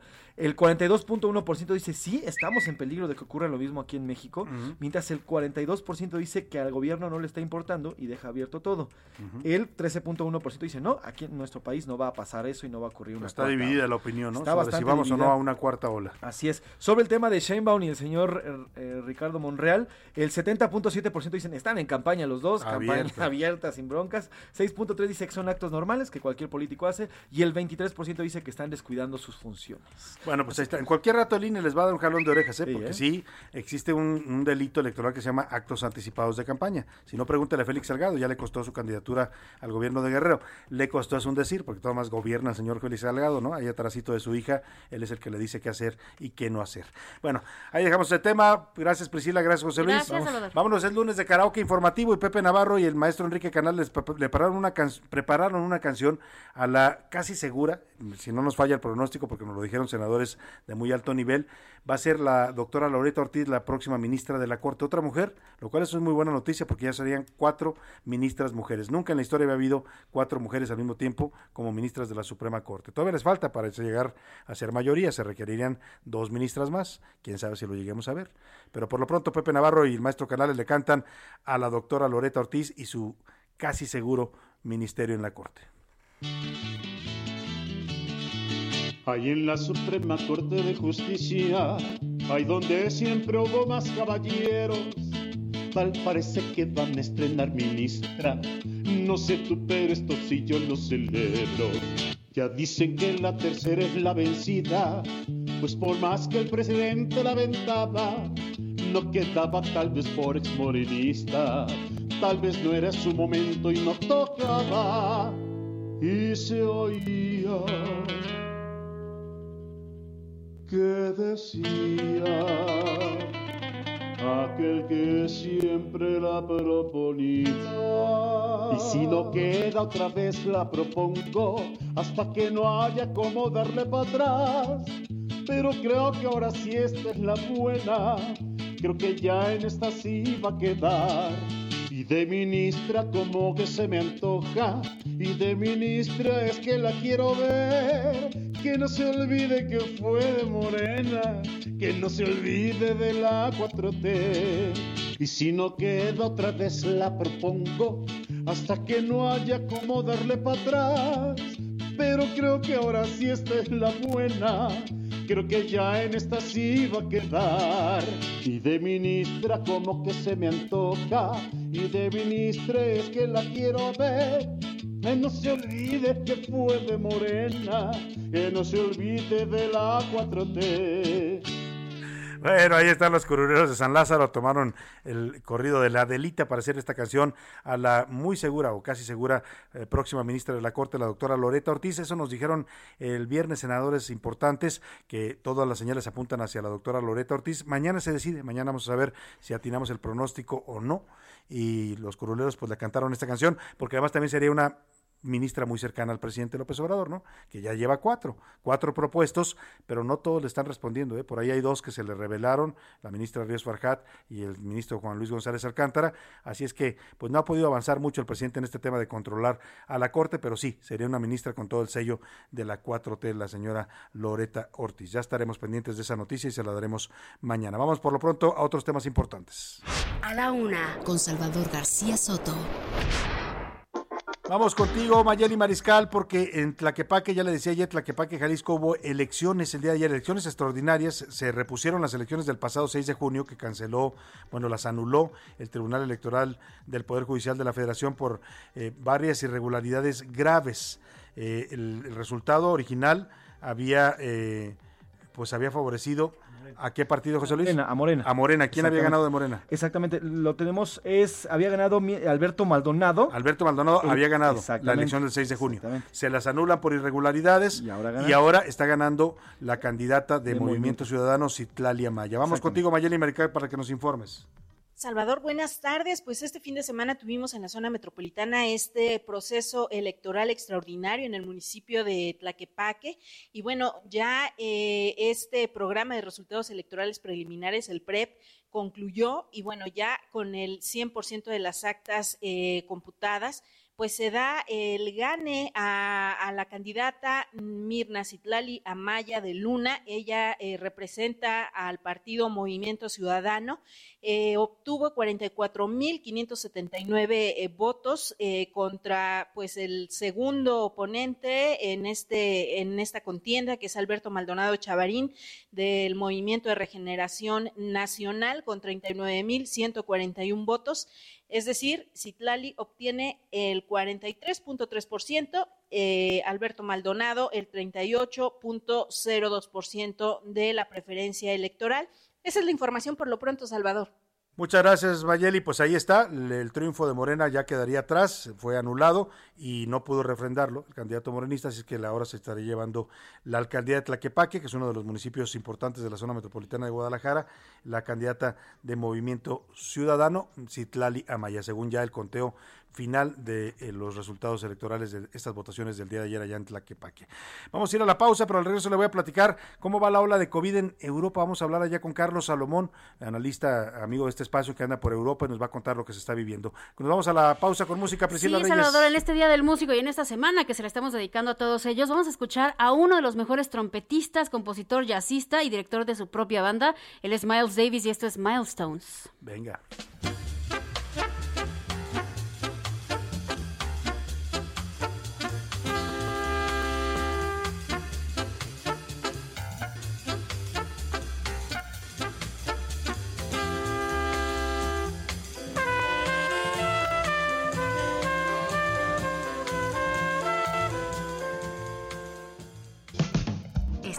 A la Una con Salvador García Soto. Regresamos. Ya estamos de vuelta con A la Una con Salvador García Soto. Bienvenido a tu dosis de buenas noticias. Mi nombre es Soy la Alegría. Gobierno de Francia aprobó una nueva ley con la que prohíbe tajantemente la venta de crías de gatos o perros en cualquier tienda de animales en todo el país. La nueva ley contempla además otras medidas como la obtención de un certificado gratuito para garantizar que futuros dueños de animales tengan los recursos y el compromiso para tener y cuidar a un animal de compañía. La legislación además prevé que sean los refugios y lugares especializados en rescate los medios por los cuales una persona pueda adquirir una mascota. Además, elimina la existencia de animales en circos y espectáculos de entretenimiento. Estas nuevas reglas entrarán en vigor en 2024 y son sin duda un gran avance. ¡Qué elegancia la de Francia!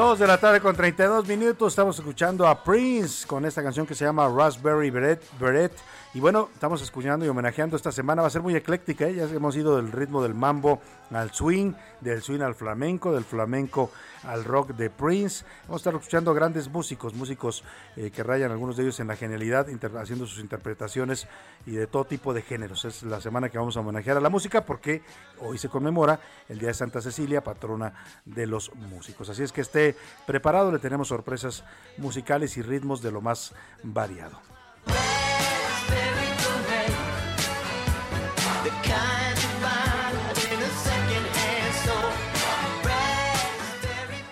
A la una, con Salvador García Soto. Oye, vámonos a más temas informativos. Ahí hay que hacer una precisión. Nos llamaron desde Guadalajara, Isidro de Ramadero, le mando un abrazo, nos- siempre nos está escuchando. Y nos hizo una corrección importante, José Luis. Te preguntaba yo por qué se repusieron las elecciones en municipales en Tlaquepaque, que tuvieron lugar ayer, que decía estuvo ganando Movimiento Ciudadano hasta ahora, la candidata Citlali Amaya. eh, eh, y nos decías que fue la primera elección ganada por Morena, pero me dicen que no, que también ganó la primera Movimiento Ciudadano, quien impugna es Morena, se inconforma con el resultado y logra que tienen la elección. Se repone y vuelve a ganar Movimiento Ciudadano y vuelve a perder Morena. Así es, ya nos informaba Mayeli Mariscal, Citlali Amaya ya es después de esta reposición del proceso, ya es la candidata ganadora por Movimiento Ciudadano y había ganado en el pasado proceso también. O sea, ella misma había ganado. Nada más reconfirmó el, el triunfo y el señor Ma- Alberto Maldonado se quedó en segundo lugar, Alberto Mal- Maldonado de Morena. O sea, Maldonado que se inconformó en la primera, volvió a perder. Ahí está, para que ya no haya alegatas, ¿no? Ya. Sí, que rápido. Bueno, y cambiando rapidísimo de tema, Salvador, hay imágenes rodando en redes sociales de una avioneta que literalmente aterrizó en la carretera federal número 49 entre San Luis y Zacatecas. Literalmente aterrizó la carretera en la carretera sobre la avenida. ¿Por qué Ahí tuvo se ve. algún Tuvo problema? un problema en una de las hélices. eh, no hay ninguna sola persona lesionada. La carretera está, in- digo, perdón, la avioneta está intacta y nada más se orilló, como si hubiera sido un automóvil. se estacionó. Se estacionó en el acotamiento y ahí está. Y hay un oficial federal de Guardia Nacional que lo está A ver, vigilando. joven. ¿Qué pasó? Está usted mal estacionado con su avioneta, ¿no? Bueno. Sí, sí, ve su licencia, Oye, son bueno. capaces, ¿no? ¿no? ¿Dónde fue que multaron a un ciclista? Ah, ¿dónde fue que multaron? Ahorita Ahora le damos el dato porque pasamos esa nota el, el- el viernes, viernes. En, en las noticias de la noche. Unos policías de- multaron a un ciclista porque iba a exceso de velocidad. ¿Cómo vas a ir a exceso de velocidad en una Hágame bicicleta? usted el Me favor. acuerdo- el Fabrón. cabo- Y aparte te voy a decir una cosa. Perdón, Fabrón- Oscar. No, lo dije bien, dije Fabrón. No, sí, pero sí, aparte pero- déjame decirte, los polis iban en motos. Sí. ¿Quién crees que va a estar más rápido? Bueno, pero aparte le dicen al, al ciclista, es que es que iba muy rápido, joven, y dice, oiga, perdóneme, pero vengo en una bicicleta, ¿cómo puedo ir muy rápido? O sea, sí. eh, bueno, no sé cuál sea el límite de velocidad en una bicicleta. ¿Habrá límite de velocidad en una bicicleta? No, no hay límite porque es el, es el esfuerzo humano, ni que bueno, seas un ciclista en todo caso olímpico. sería el mismo límite para los autos. O sea, Sí, si tú vas lo- circulando lo- por insurgentes, por ejemplo, aquí en la Ciudad de México, el límite de velocidad es 50, 60 en algunos tramos, pues la bicicleta no debe ir a más de eso. Difícil, Dudo que un ciclista que, que vaya a 60 A ver, kilómetros por hora. mira, Ocurrió en. Tuxtla Gutiérrez. Ocurrió en. Tuxtla Gutiérrez, Chiapas. A ver. Este va muy rápido. Voy en bicicleta. Imagínense cómo voy rápido. Qué tontería. Ahí está. O sea, o estos policías andaban muy desesperados o no habían desayunado o, andaban morder. buscando a quién morder, ¿no, José Luis? Fue en Tuxtla Gutiérrez, Chiapas, y sí, el mismo, el mismo ciclista lo subió Nito Am, es- bueno, se llama así, Nito Amlover, lo subió a sus redes sociales y se ve como lo detienen dos oficiales en una moto. Por eso digo que allá en, en la carretera de Zacatecas y San Luis habría llegado policía federal a decirle, uy, ¿cómo me va, ¿Qué cree? me va a tener, lo va a tener que, lo va a tener que multar, ¿no? Estacionó en Espérate un que estés indebido. corriendo, que, que estés corriendo y te digan, la voy a multar porque veo usted corriendo muy rápido. Vamos, vamos, súbelos. Oscar Mota, bienvenido. Solamente saludarlos y, y rápidamente complementar. El promedio, la velocidad más, eh, vamos, más rápida que han alcanzado en el Tour de Francia es de 41 kilómetros. Es lo que te digo, Pero es el Tour de Francia. ¿Tú crees que aquí 60? en Tuxtla Gutiérrez un ciclista va a ir a, a Es más el Tour de 41? Francia, Ah, no, ese mexicano era un, pero súper, Ah, pues hay que mandarlo, ¿no? Hay que mandarlo al Tour de Francia. Bueno, pues ahí están las, las cosas. Vámonos a otro tema importante y le platico. En Europa ya está la cuarta ola de COVID y está azotando fuerte a varias naciones ya del continente europeo. Austria entró en confinamiento estricto a partir de este lunes. Los habitantes tienen prohibido salir de su casa a menos que sea para realizar actividades esenciales. En Holanda vivieron este domingo su tercer día de protestas tras el anuncio de cierre nocturno en el país. Desde el 12 de noviembre arrestaron a por lo menos 145 ciudadanos que incurrieron en disturbios en estas protestas. Escuchemos cómo sonaba esta protesta y estos disturbios que se desataron en Holanda por parte de personas que no están de acuerdo con las restricciones que les impone su gobierno.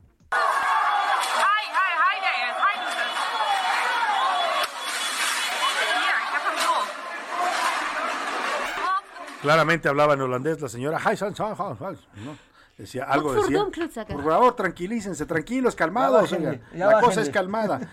Bueno, vamos a escuchar ahora lo que pasó también en Francia. Mire, Francia, Alemania y el Reino Unido, los contagios aumentaron de manera exponencial y ya comenzaron también las restricciones para evitar la propagación de casos. Incluso Australia, hasta Australia está llegando ya esta cuarta ola. Hubo protestas también contra las restricciones. Vamos a escuchar lo que sucedió en Australia. Bien.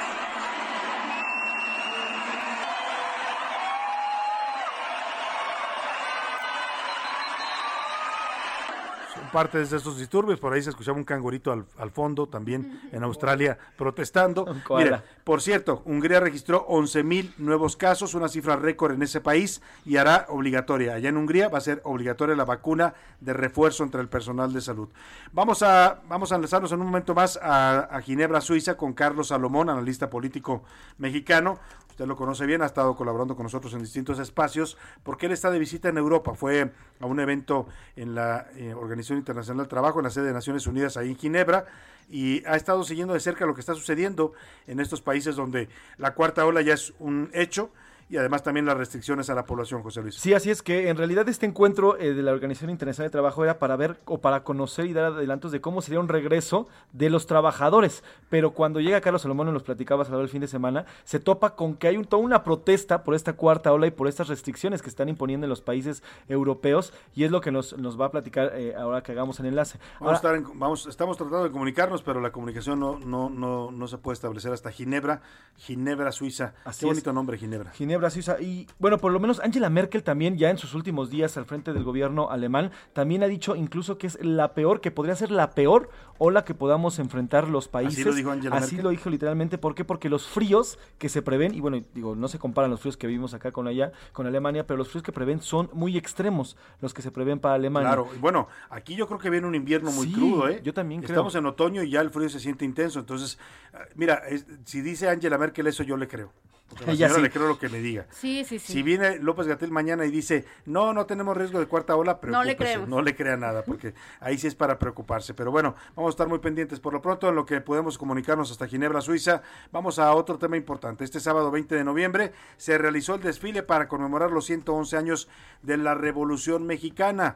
111 años ya de esta gesta eh, heroica revolucionaria. El presidente López Obrador eh, ha resaltado otra vez, ha vuelto a poner en el eh, centro, digamos, de las conmemoraciones cívicas este, este aniversario de la revolución, porque durante los dos gobiernos panistas prácticamente la fecha desapareció, o sea, la pasaban desapercibida, ya no había desfile, ¿no? Ya no había ningún evento oficial. Peña Nieto retomó, ya no, ya no el desfile, creo que con Peña Nieto ya no había desfile tampoco.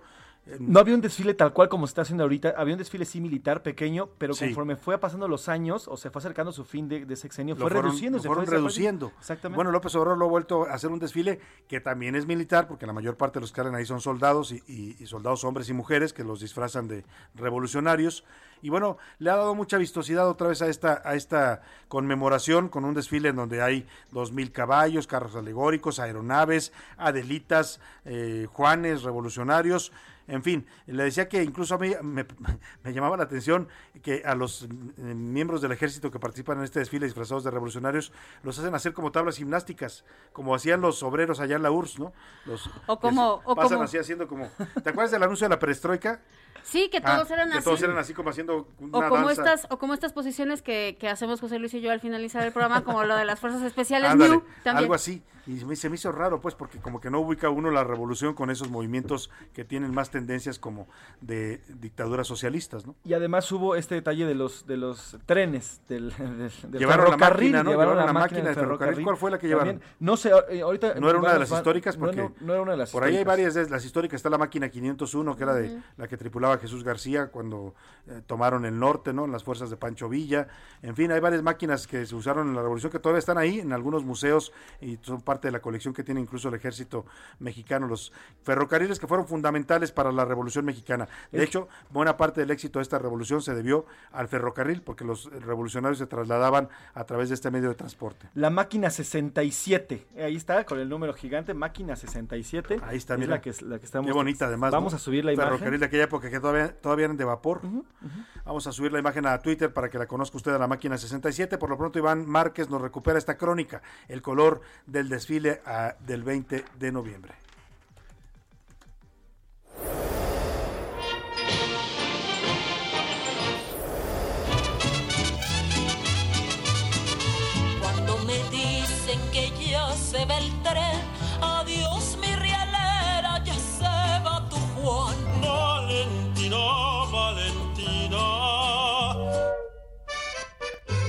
Con casi una hora de retraso, este sábado 20 de noviembre inició el desfile cívico-militar para conmemorar los 111 años de la Revolución Mexicana. El presidente López Obrador encabezó el evento montado en un jeep para hacer el pase de lista en la plancha del Zócalo. Él estaba parado en medio con su traje color azul, corbata roja. A sus costados, los secretarios de la Sedena y de la Marina, Luis Crescencio Sandoval y Rafael Ojeda respectivamente. Luego de esto, se entonó el himno nacional. Tras finalizar, AMLO condecoró a Sandoval y a Ojeda, sonrientes los tres y agradecidos mutuamente, a tal grado de que Sandoval mandó un mensaje político en pro de la cuarta transformación. Como mexicanos es necesario estar unidos en el proyecto de nación que está en marcha, porque lejos de las diferencias de pensamiento que pudieran existir, nos une la historia, el amor por la tierra que nos vio nacer y se avanza con paso firme en el proyecto de nación que usted ha impulsado desde el inicio de su gobierno. Terminaron los discursos y el desfile se puso en marcha. Las más de 6.000 personas pertenecientes al ejército de todo el país, caracterizados de caudillos, adelitas, campesinos y soldados, abrieron paso para hacer representaciones y mostrarse ante el público que aguardaba en pleno sol, aunque con el aire frío que había.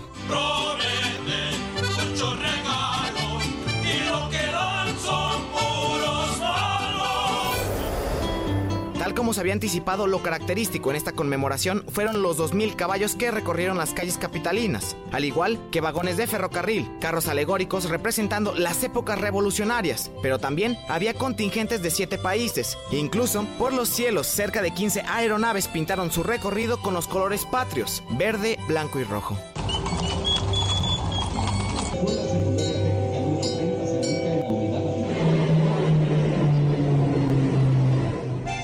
Y de manera histórica participaron grupos representativos de los pueblos indígenas como mayos, mixtecos, nahuas y zapotecos. Pueblos indígenas que participaron durante la revolución. Pasadas las 2 de la tarde llegó el último contingente a Campo Marte y con ello los ciudadanos partieron. Había niños, adultos, hombres, mujeres, todos con sonrisas, algunos con cubrebocas, pero sin sana distancia. Para la una con Salvador García Soto, Iván Márquez. Dos de la tarde con 45 minutos. Pues ahí está, ahí está la crónica de Iván Márquez. Así fue el desfile. Muy vistoso, eso sí. Hubo gente que fue a verlo también allá a las calles de la Ciudad de México. Es un espectáculo. Recordaba yo que este desfile, que durante muchos años eh, era una de las fechas más importantes para los priistas, para el régimen del PRI. López Obrador recupera esta fecha, pues usted sabe que él también tiene orígenes priistas, y recupera y la exalta, ¿no? Y recupera un poco el esplendor que tuvo aquel desfile de la era priista. Nada más que la diferencia es que antes, el 20 de noviembre, desfilaban en el desfile deportistas, hasta donde yo recuerdo, deportistas, estudiantes, ¿no? Jóvenes de algunas escuelas militarizadas. Hoy es el ejército. O sea, básicamente todo lo que vimos ayer es el ejército. Como casi todo lo hace el ejército ya en este país, ¿no? Que, vamos a construir un aeropuerto del ejército. Y ahora salen que les estaban dando contratos a empresas fantasmas, ¿no? Ahí en el aeropuerto Felipe Ángeles. Que vamos a poner vacunas, el ejército. Que vamos a hacer esto, el ejército. Que vamos a hacer elecciones, el ejército. Oiga, falta ya nada más que digan que necesitamos un presidente, el ejército. Cuidado, ¿eh? Porque esta militarización que estamos viviendo en la vida del país no es nada eh, halagüeña. Y mire, empieza a tener ciertas consecuencias, porque ayer se desata mucha polémica cuando en este eh, desfile del, de- del 20 de noviembre, el sábado pasado, el general secretario de la Defensa, el señor Luis Crescencio Sandoval, eh, le toca dar el discurso, ¿no?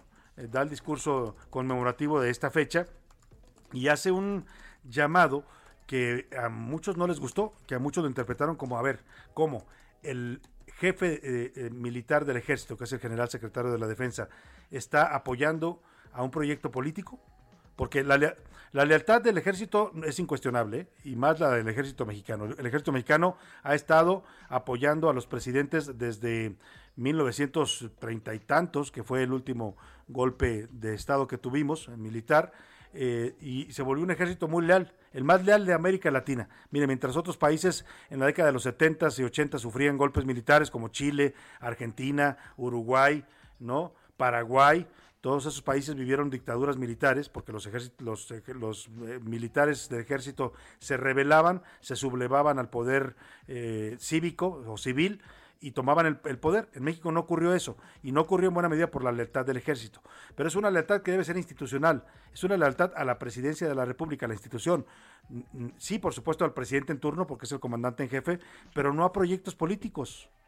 Eso es lo que suena ahora delicado y lo que alarmó a muchos en el discurso del general secretario. Le voy a poner este audio del general secretario Luis Crescencio Sandoval, donde está hablando de la importancia de que estemos unidos los mexicanos, pero dice hay que apoyar el proyecto de transformación pues de este gobierno, prácticamente le faltó decir, ¿no? O sea, hay que apoyar al presidente López Obrador. Escuche parte de lo que dice el general secretario de la Defensa Nacional.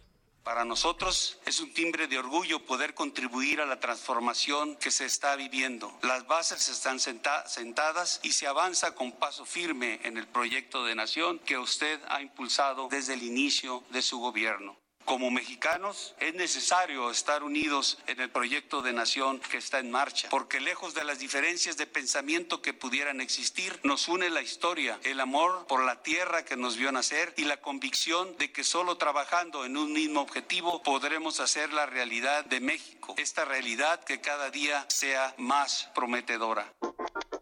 Perdón, el general secretario de la Defensa diciendo que debemos estar unidos en torno al proyecto político gobernante. Qué delicado, ¿eh? O sea, el, general secretario utilizando términos como la transformación, que es un término político del presidente. O sea, el presidente habla de su cuarta transformación y eso lo, lo inventó él. O sea, es un movimiento político y está bien, ¿no?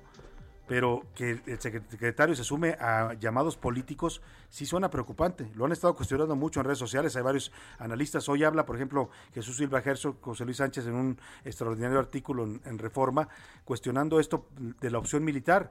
Dice, ahora se va entendiendo por qué López Obrador ha optado por la opción militar para muchas cosas, porque el ejército ha tomado un papel cada vez más relevante, invadiendo incluso funciones que estaban reservadas para los civiles porque pues parece que el presidente está cooptando a los señores del ejército para que militen en su proyecto político. O sea, nada más falta que el general, general secretario y saque eh, credencial de Morena, ¿no?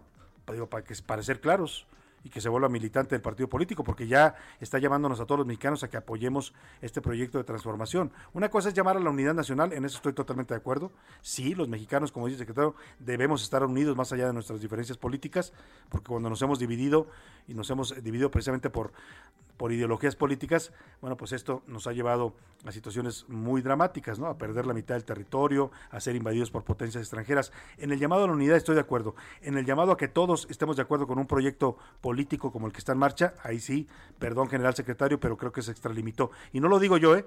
lo dice la ley de disciplina del ejército y la Fuerza Aérea Mexicana. Le voy a leer el, eh, el artículo 17 de esta ley, según la última reforma publicada, que es la de 2004. Dice artículo 17, queda estrictamente prohibido al militar en servicio activo inmiscuirse en asuntos políticos, directa o indirectamente, salvo aquel que disfrute de licencia, que así se lo permita en términos de lo dispuesto por las leyes, así como pertenecer al Estado eclesiástico o desempeñarse como ministro de cualquier culto religioso, sin que por ello se pierdan derechos que le otorga la Constitución Política de los Estados Unidos Mexicanos. Política y militares son una combinación peligrosa, muy peligrosa. Lo tuvimos en México, ya lo vivimos, no lo vivimos en las épocas recientes, pero sí en la época revolucionaria. Tuvimos varios golpes de Estado dados por militares que se mataban entre ellos para tomar el poder. ¿Queremos volver a eso? Cuidado, que alguien le ponga freno a estas expresiones políticas desde el ejército mexicano. Vámonos a los deportes con el señor Oscar Mota.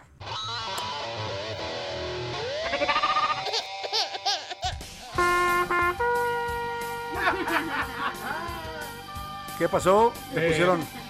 Yo no sé si es para las Chivas, mi estimado Salvador García Soto. Primero, déjame saludarte. Podría ser para el Cruz Azul también. Yo creo que también, yo creo que también. Se va, ¿Por qué es- no? era el campeón ¿O reinante. para a quién eliminaron los Pumas? Eh, a Toluca, que Toluca tenía por ahí también. 10 partidos sin, sin ganar. Entonces, Voy a hacer como que no lo oí, ¿no? No, no lo voy a tomar como. Hoy un gran día para ganar un repechaje interesante, estimado Salvador, hay que platicarlo rápidamente. Eh, Puebla elimina a tus Chivas, pero además en un partido emocionante, iba ganando Chivas 2 a 1, le empatan a 2 con un remate de cabeza al minuto 92 como película hollywoodense. Y de ahí se van a los penales. Por favor, señores de la Federación Mexicana de Fútbol, si ya le quitaron la emoción con el tema de ascenso y descenso, dejen por favor la liguilla con este formatito de los penales Sí, al final. Está muy bien, ¿no? Que se eliminen en Padrísimo, penales. por lo menos, ¿no? Que se eliminen en penales y que se desgreñen ahí. Termina ganando porque además empezaron ahí los fallos importantes. Chivas dejó vivir con tres penales que había fallado Puebla. Entonces, vamos, increíble. Pasó Santos, entonces pasa eh, también el equipo de Puebla. Pumas elimina a Toluca, juega bien Pumas eh, con el cierre. Va ahora contra el América. Vamos Pumas América. básicamente, Va un Pumas En América. en los cuartos de final. Miércoles y sábado los partidos. Entonces va, va a estar, este, por supuesto, ahí in- interesante. Y además también la situación eh, con la que tenemos que platicar pues, es la eliminación de Cruz Azul. Vamos a escuchar rápidamente las palabras de Juan Reynoso, técnico de Cruz Azul, sobre esta eliminación. No, no, en los primeros minutos no lo vi. Después del 1-0 sí. Hubo un momento que pudimos hacer el 1-1. Después con el 2-0 hicimos el 2-1. Pudimos hacer el 2-2. Y antes del 3-1 pudimos haber hecho el 2-2 3, 4 veces. Entonces, el equipo intentó, luchó. Cometimos errores como lo hemos hecho en todo el torneo, de, de oficio, de falta de malicia, de no cortar, de no tirarnos arriba del balón. Eso es lo que hoy nos, nos lamentamos, ¿no? Porque con lo que generamos no fuimos contundentes y... Me suena, el, ¿cómo se llama el técnico? Juan Reynoso. Juan Reynoso, me suena su explicación como aquel dicho de si mi abuelito hubiera tenido ruedas hubiera sido bicicleta, ¿no? Tenemos que mejorar la ofensiva y la defensiva, pues todo el equipo, ¿no? Básicamente. Pero bueno, se quedará. Obviamente habrá algunos cambios en Cruz Azul. Rápidamente finalizo con el tema, estimado Salvador. Sergio Checo Pérez, cuarto lugar en el Gran Premio de Qatar. Buena carrera, la gana Luis Hamilton. En la NFL perdieron los Vaqueros de Dallas, perdieron los Bills de Buffalo, perdieron los Steelers. Y aquí en México, el clásico en la ONEFA, lo ganan los Pumas Zacatlán. Que no Por lo ganaban a las Águilas Blancas ganaron desde el año Pumas. 2000. Bueno, le ganaron al Cruz Azul, pero ya no calificaron. Por favor, así que ahí está, mis estimados Ahí está, muchas gracias, Oscar Mota. Priscila Reyes, ¿tienes algo breve de...? Rápido, cumpleaños 37 años Scarlett Johansson, esta mujer que la verdad está marcando muy fuerte. Póngale el las cine. mañanitas Oscar. Importantísimo, Priscila, por Justo favor. por esta ¿Cómo lo ibas a reacción, dejar fuera? Justo por Es esta la nota, reacción, nos habías dicho. Scarlett Johansson se anda pelea y pelee con entrevistadores y prensa diciendo, a ver, yo soy más que una cara bonita, Sí. quiero que me pregunten sobre mi capacidad histriónica, mi activismo, etcétera, Y etcétera. buena actriz, además. Buena ¿Te actriz. acuerdas aquella de, de Problemas de un matrimonio? Esa película Uf, está increíble con. Adam Driver, Ajá, qué bruto que y pues obviamente la acabamos de ver recientemente con Black Widow demandando a Disney por este mal deal que hicieron de pagarle pues por streaming y no por taquilla, etcétera, etcétera. Claro. Entonces, pues felicidades y después les digo Felicidades, los demás. Scarlett. Ahí te paso a saludar más tarde. Gracias. Ándale, Radio Escucha Te Misteriosa, ¿escuchaste? ¿Escuchaste? no te creas. No, vámonos a despedir de usted, agradecidos y contentos por su atención. Quédese aquí en la- el Heraldo Radio con Adriana Delgado y el dedo en la llaga. Yo, en nombre de todo este equipo, le doy las gracias. Le deseo que tenga una excelente tarde, provecho. Y aquí lo esperamos mañana a la una. Hasta mañana.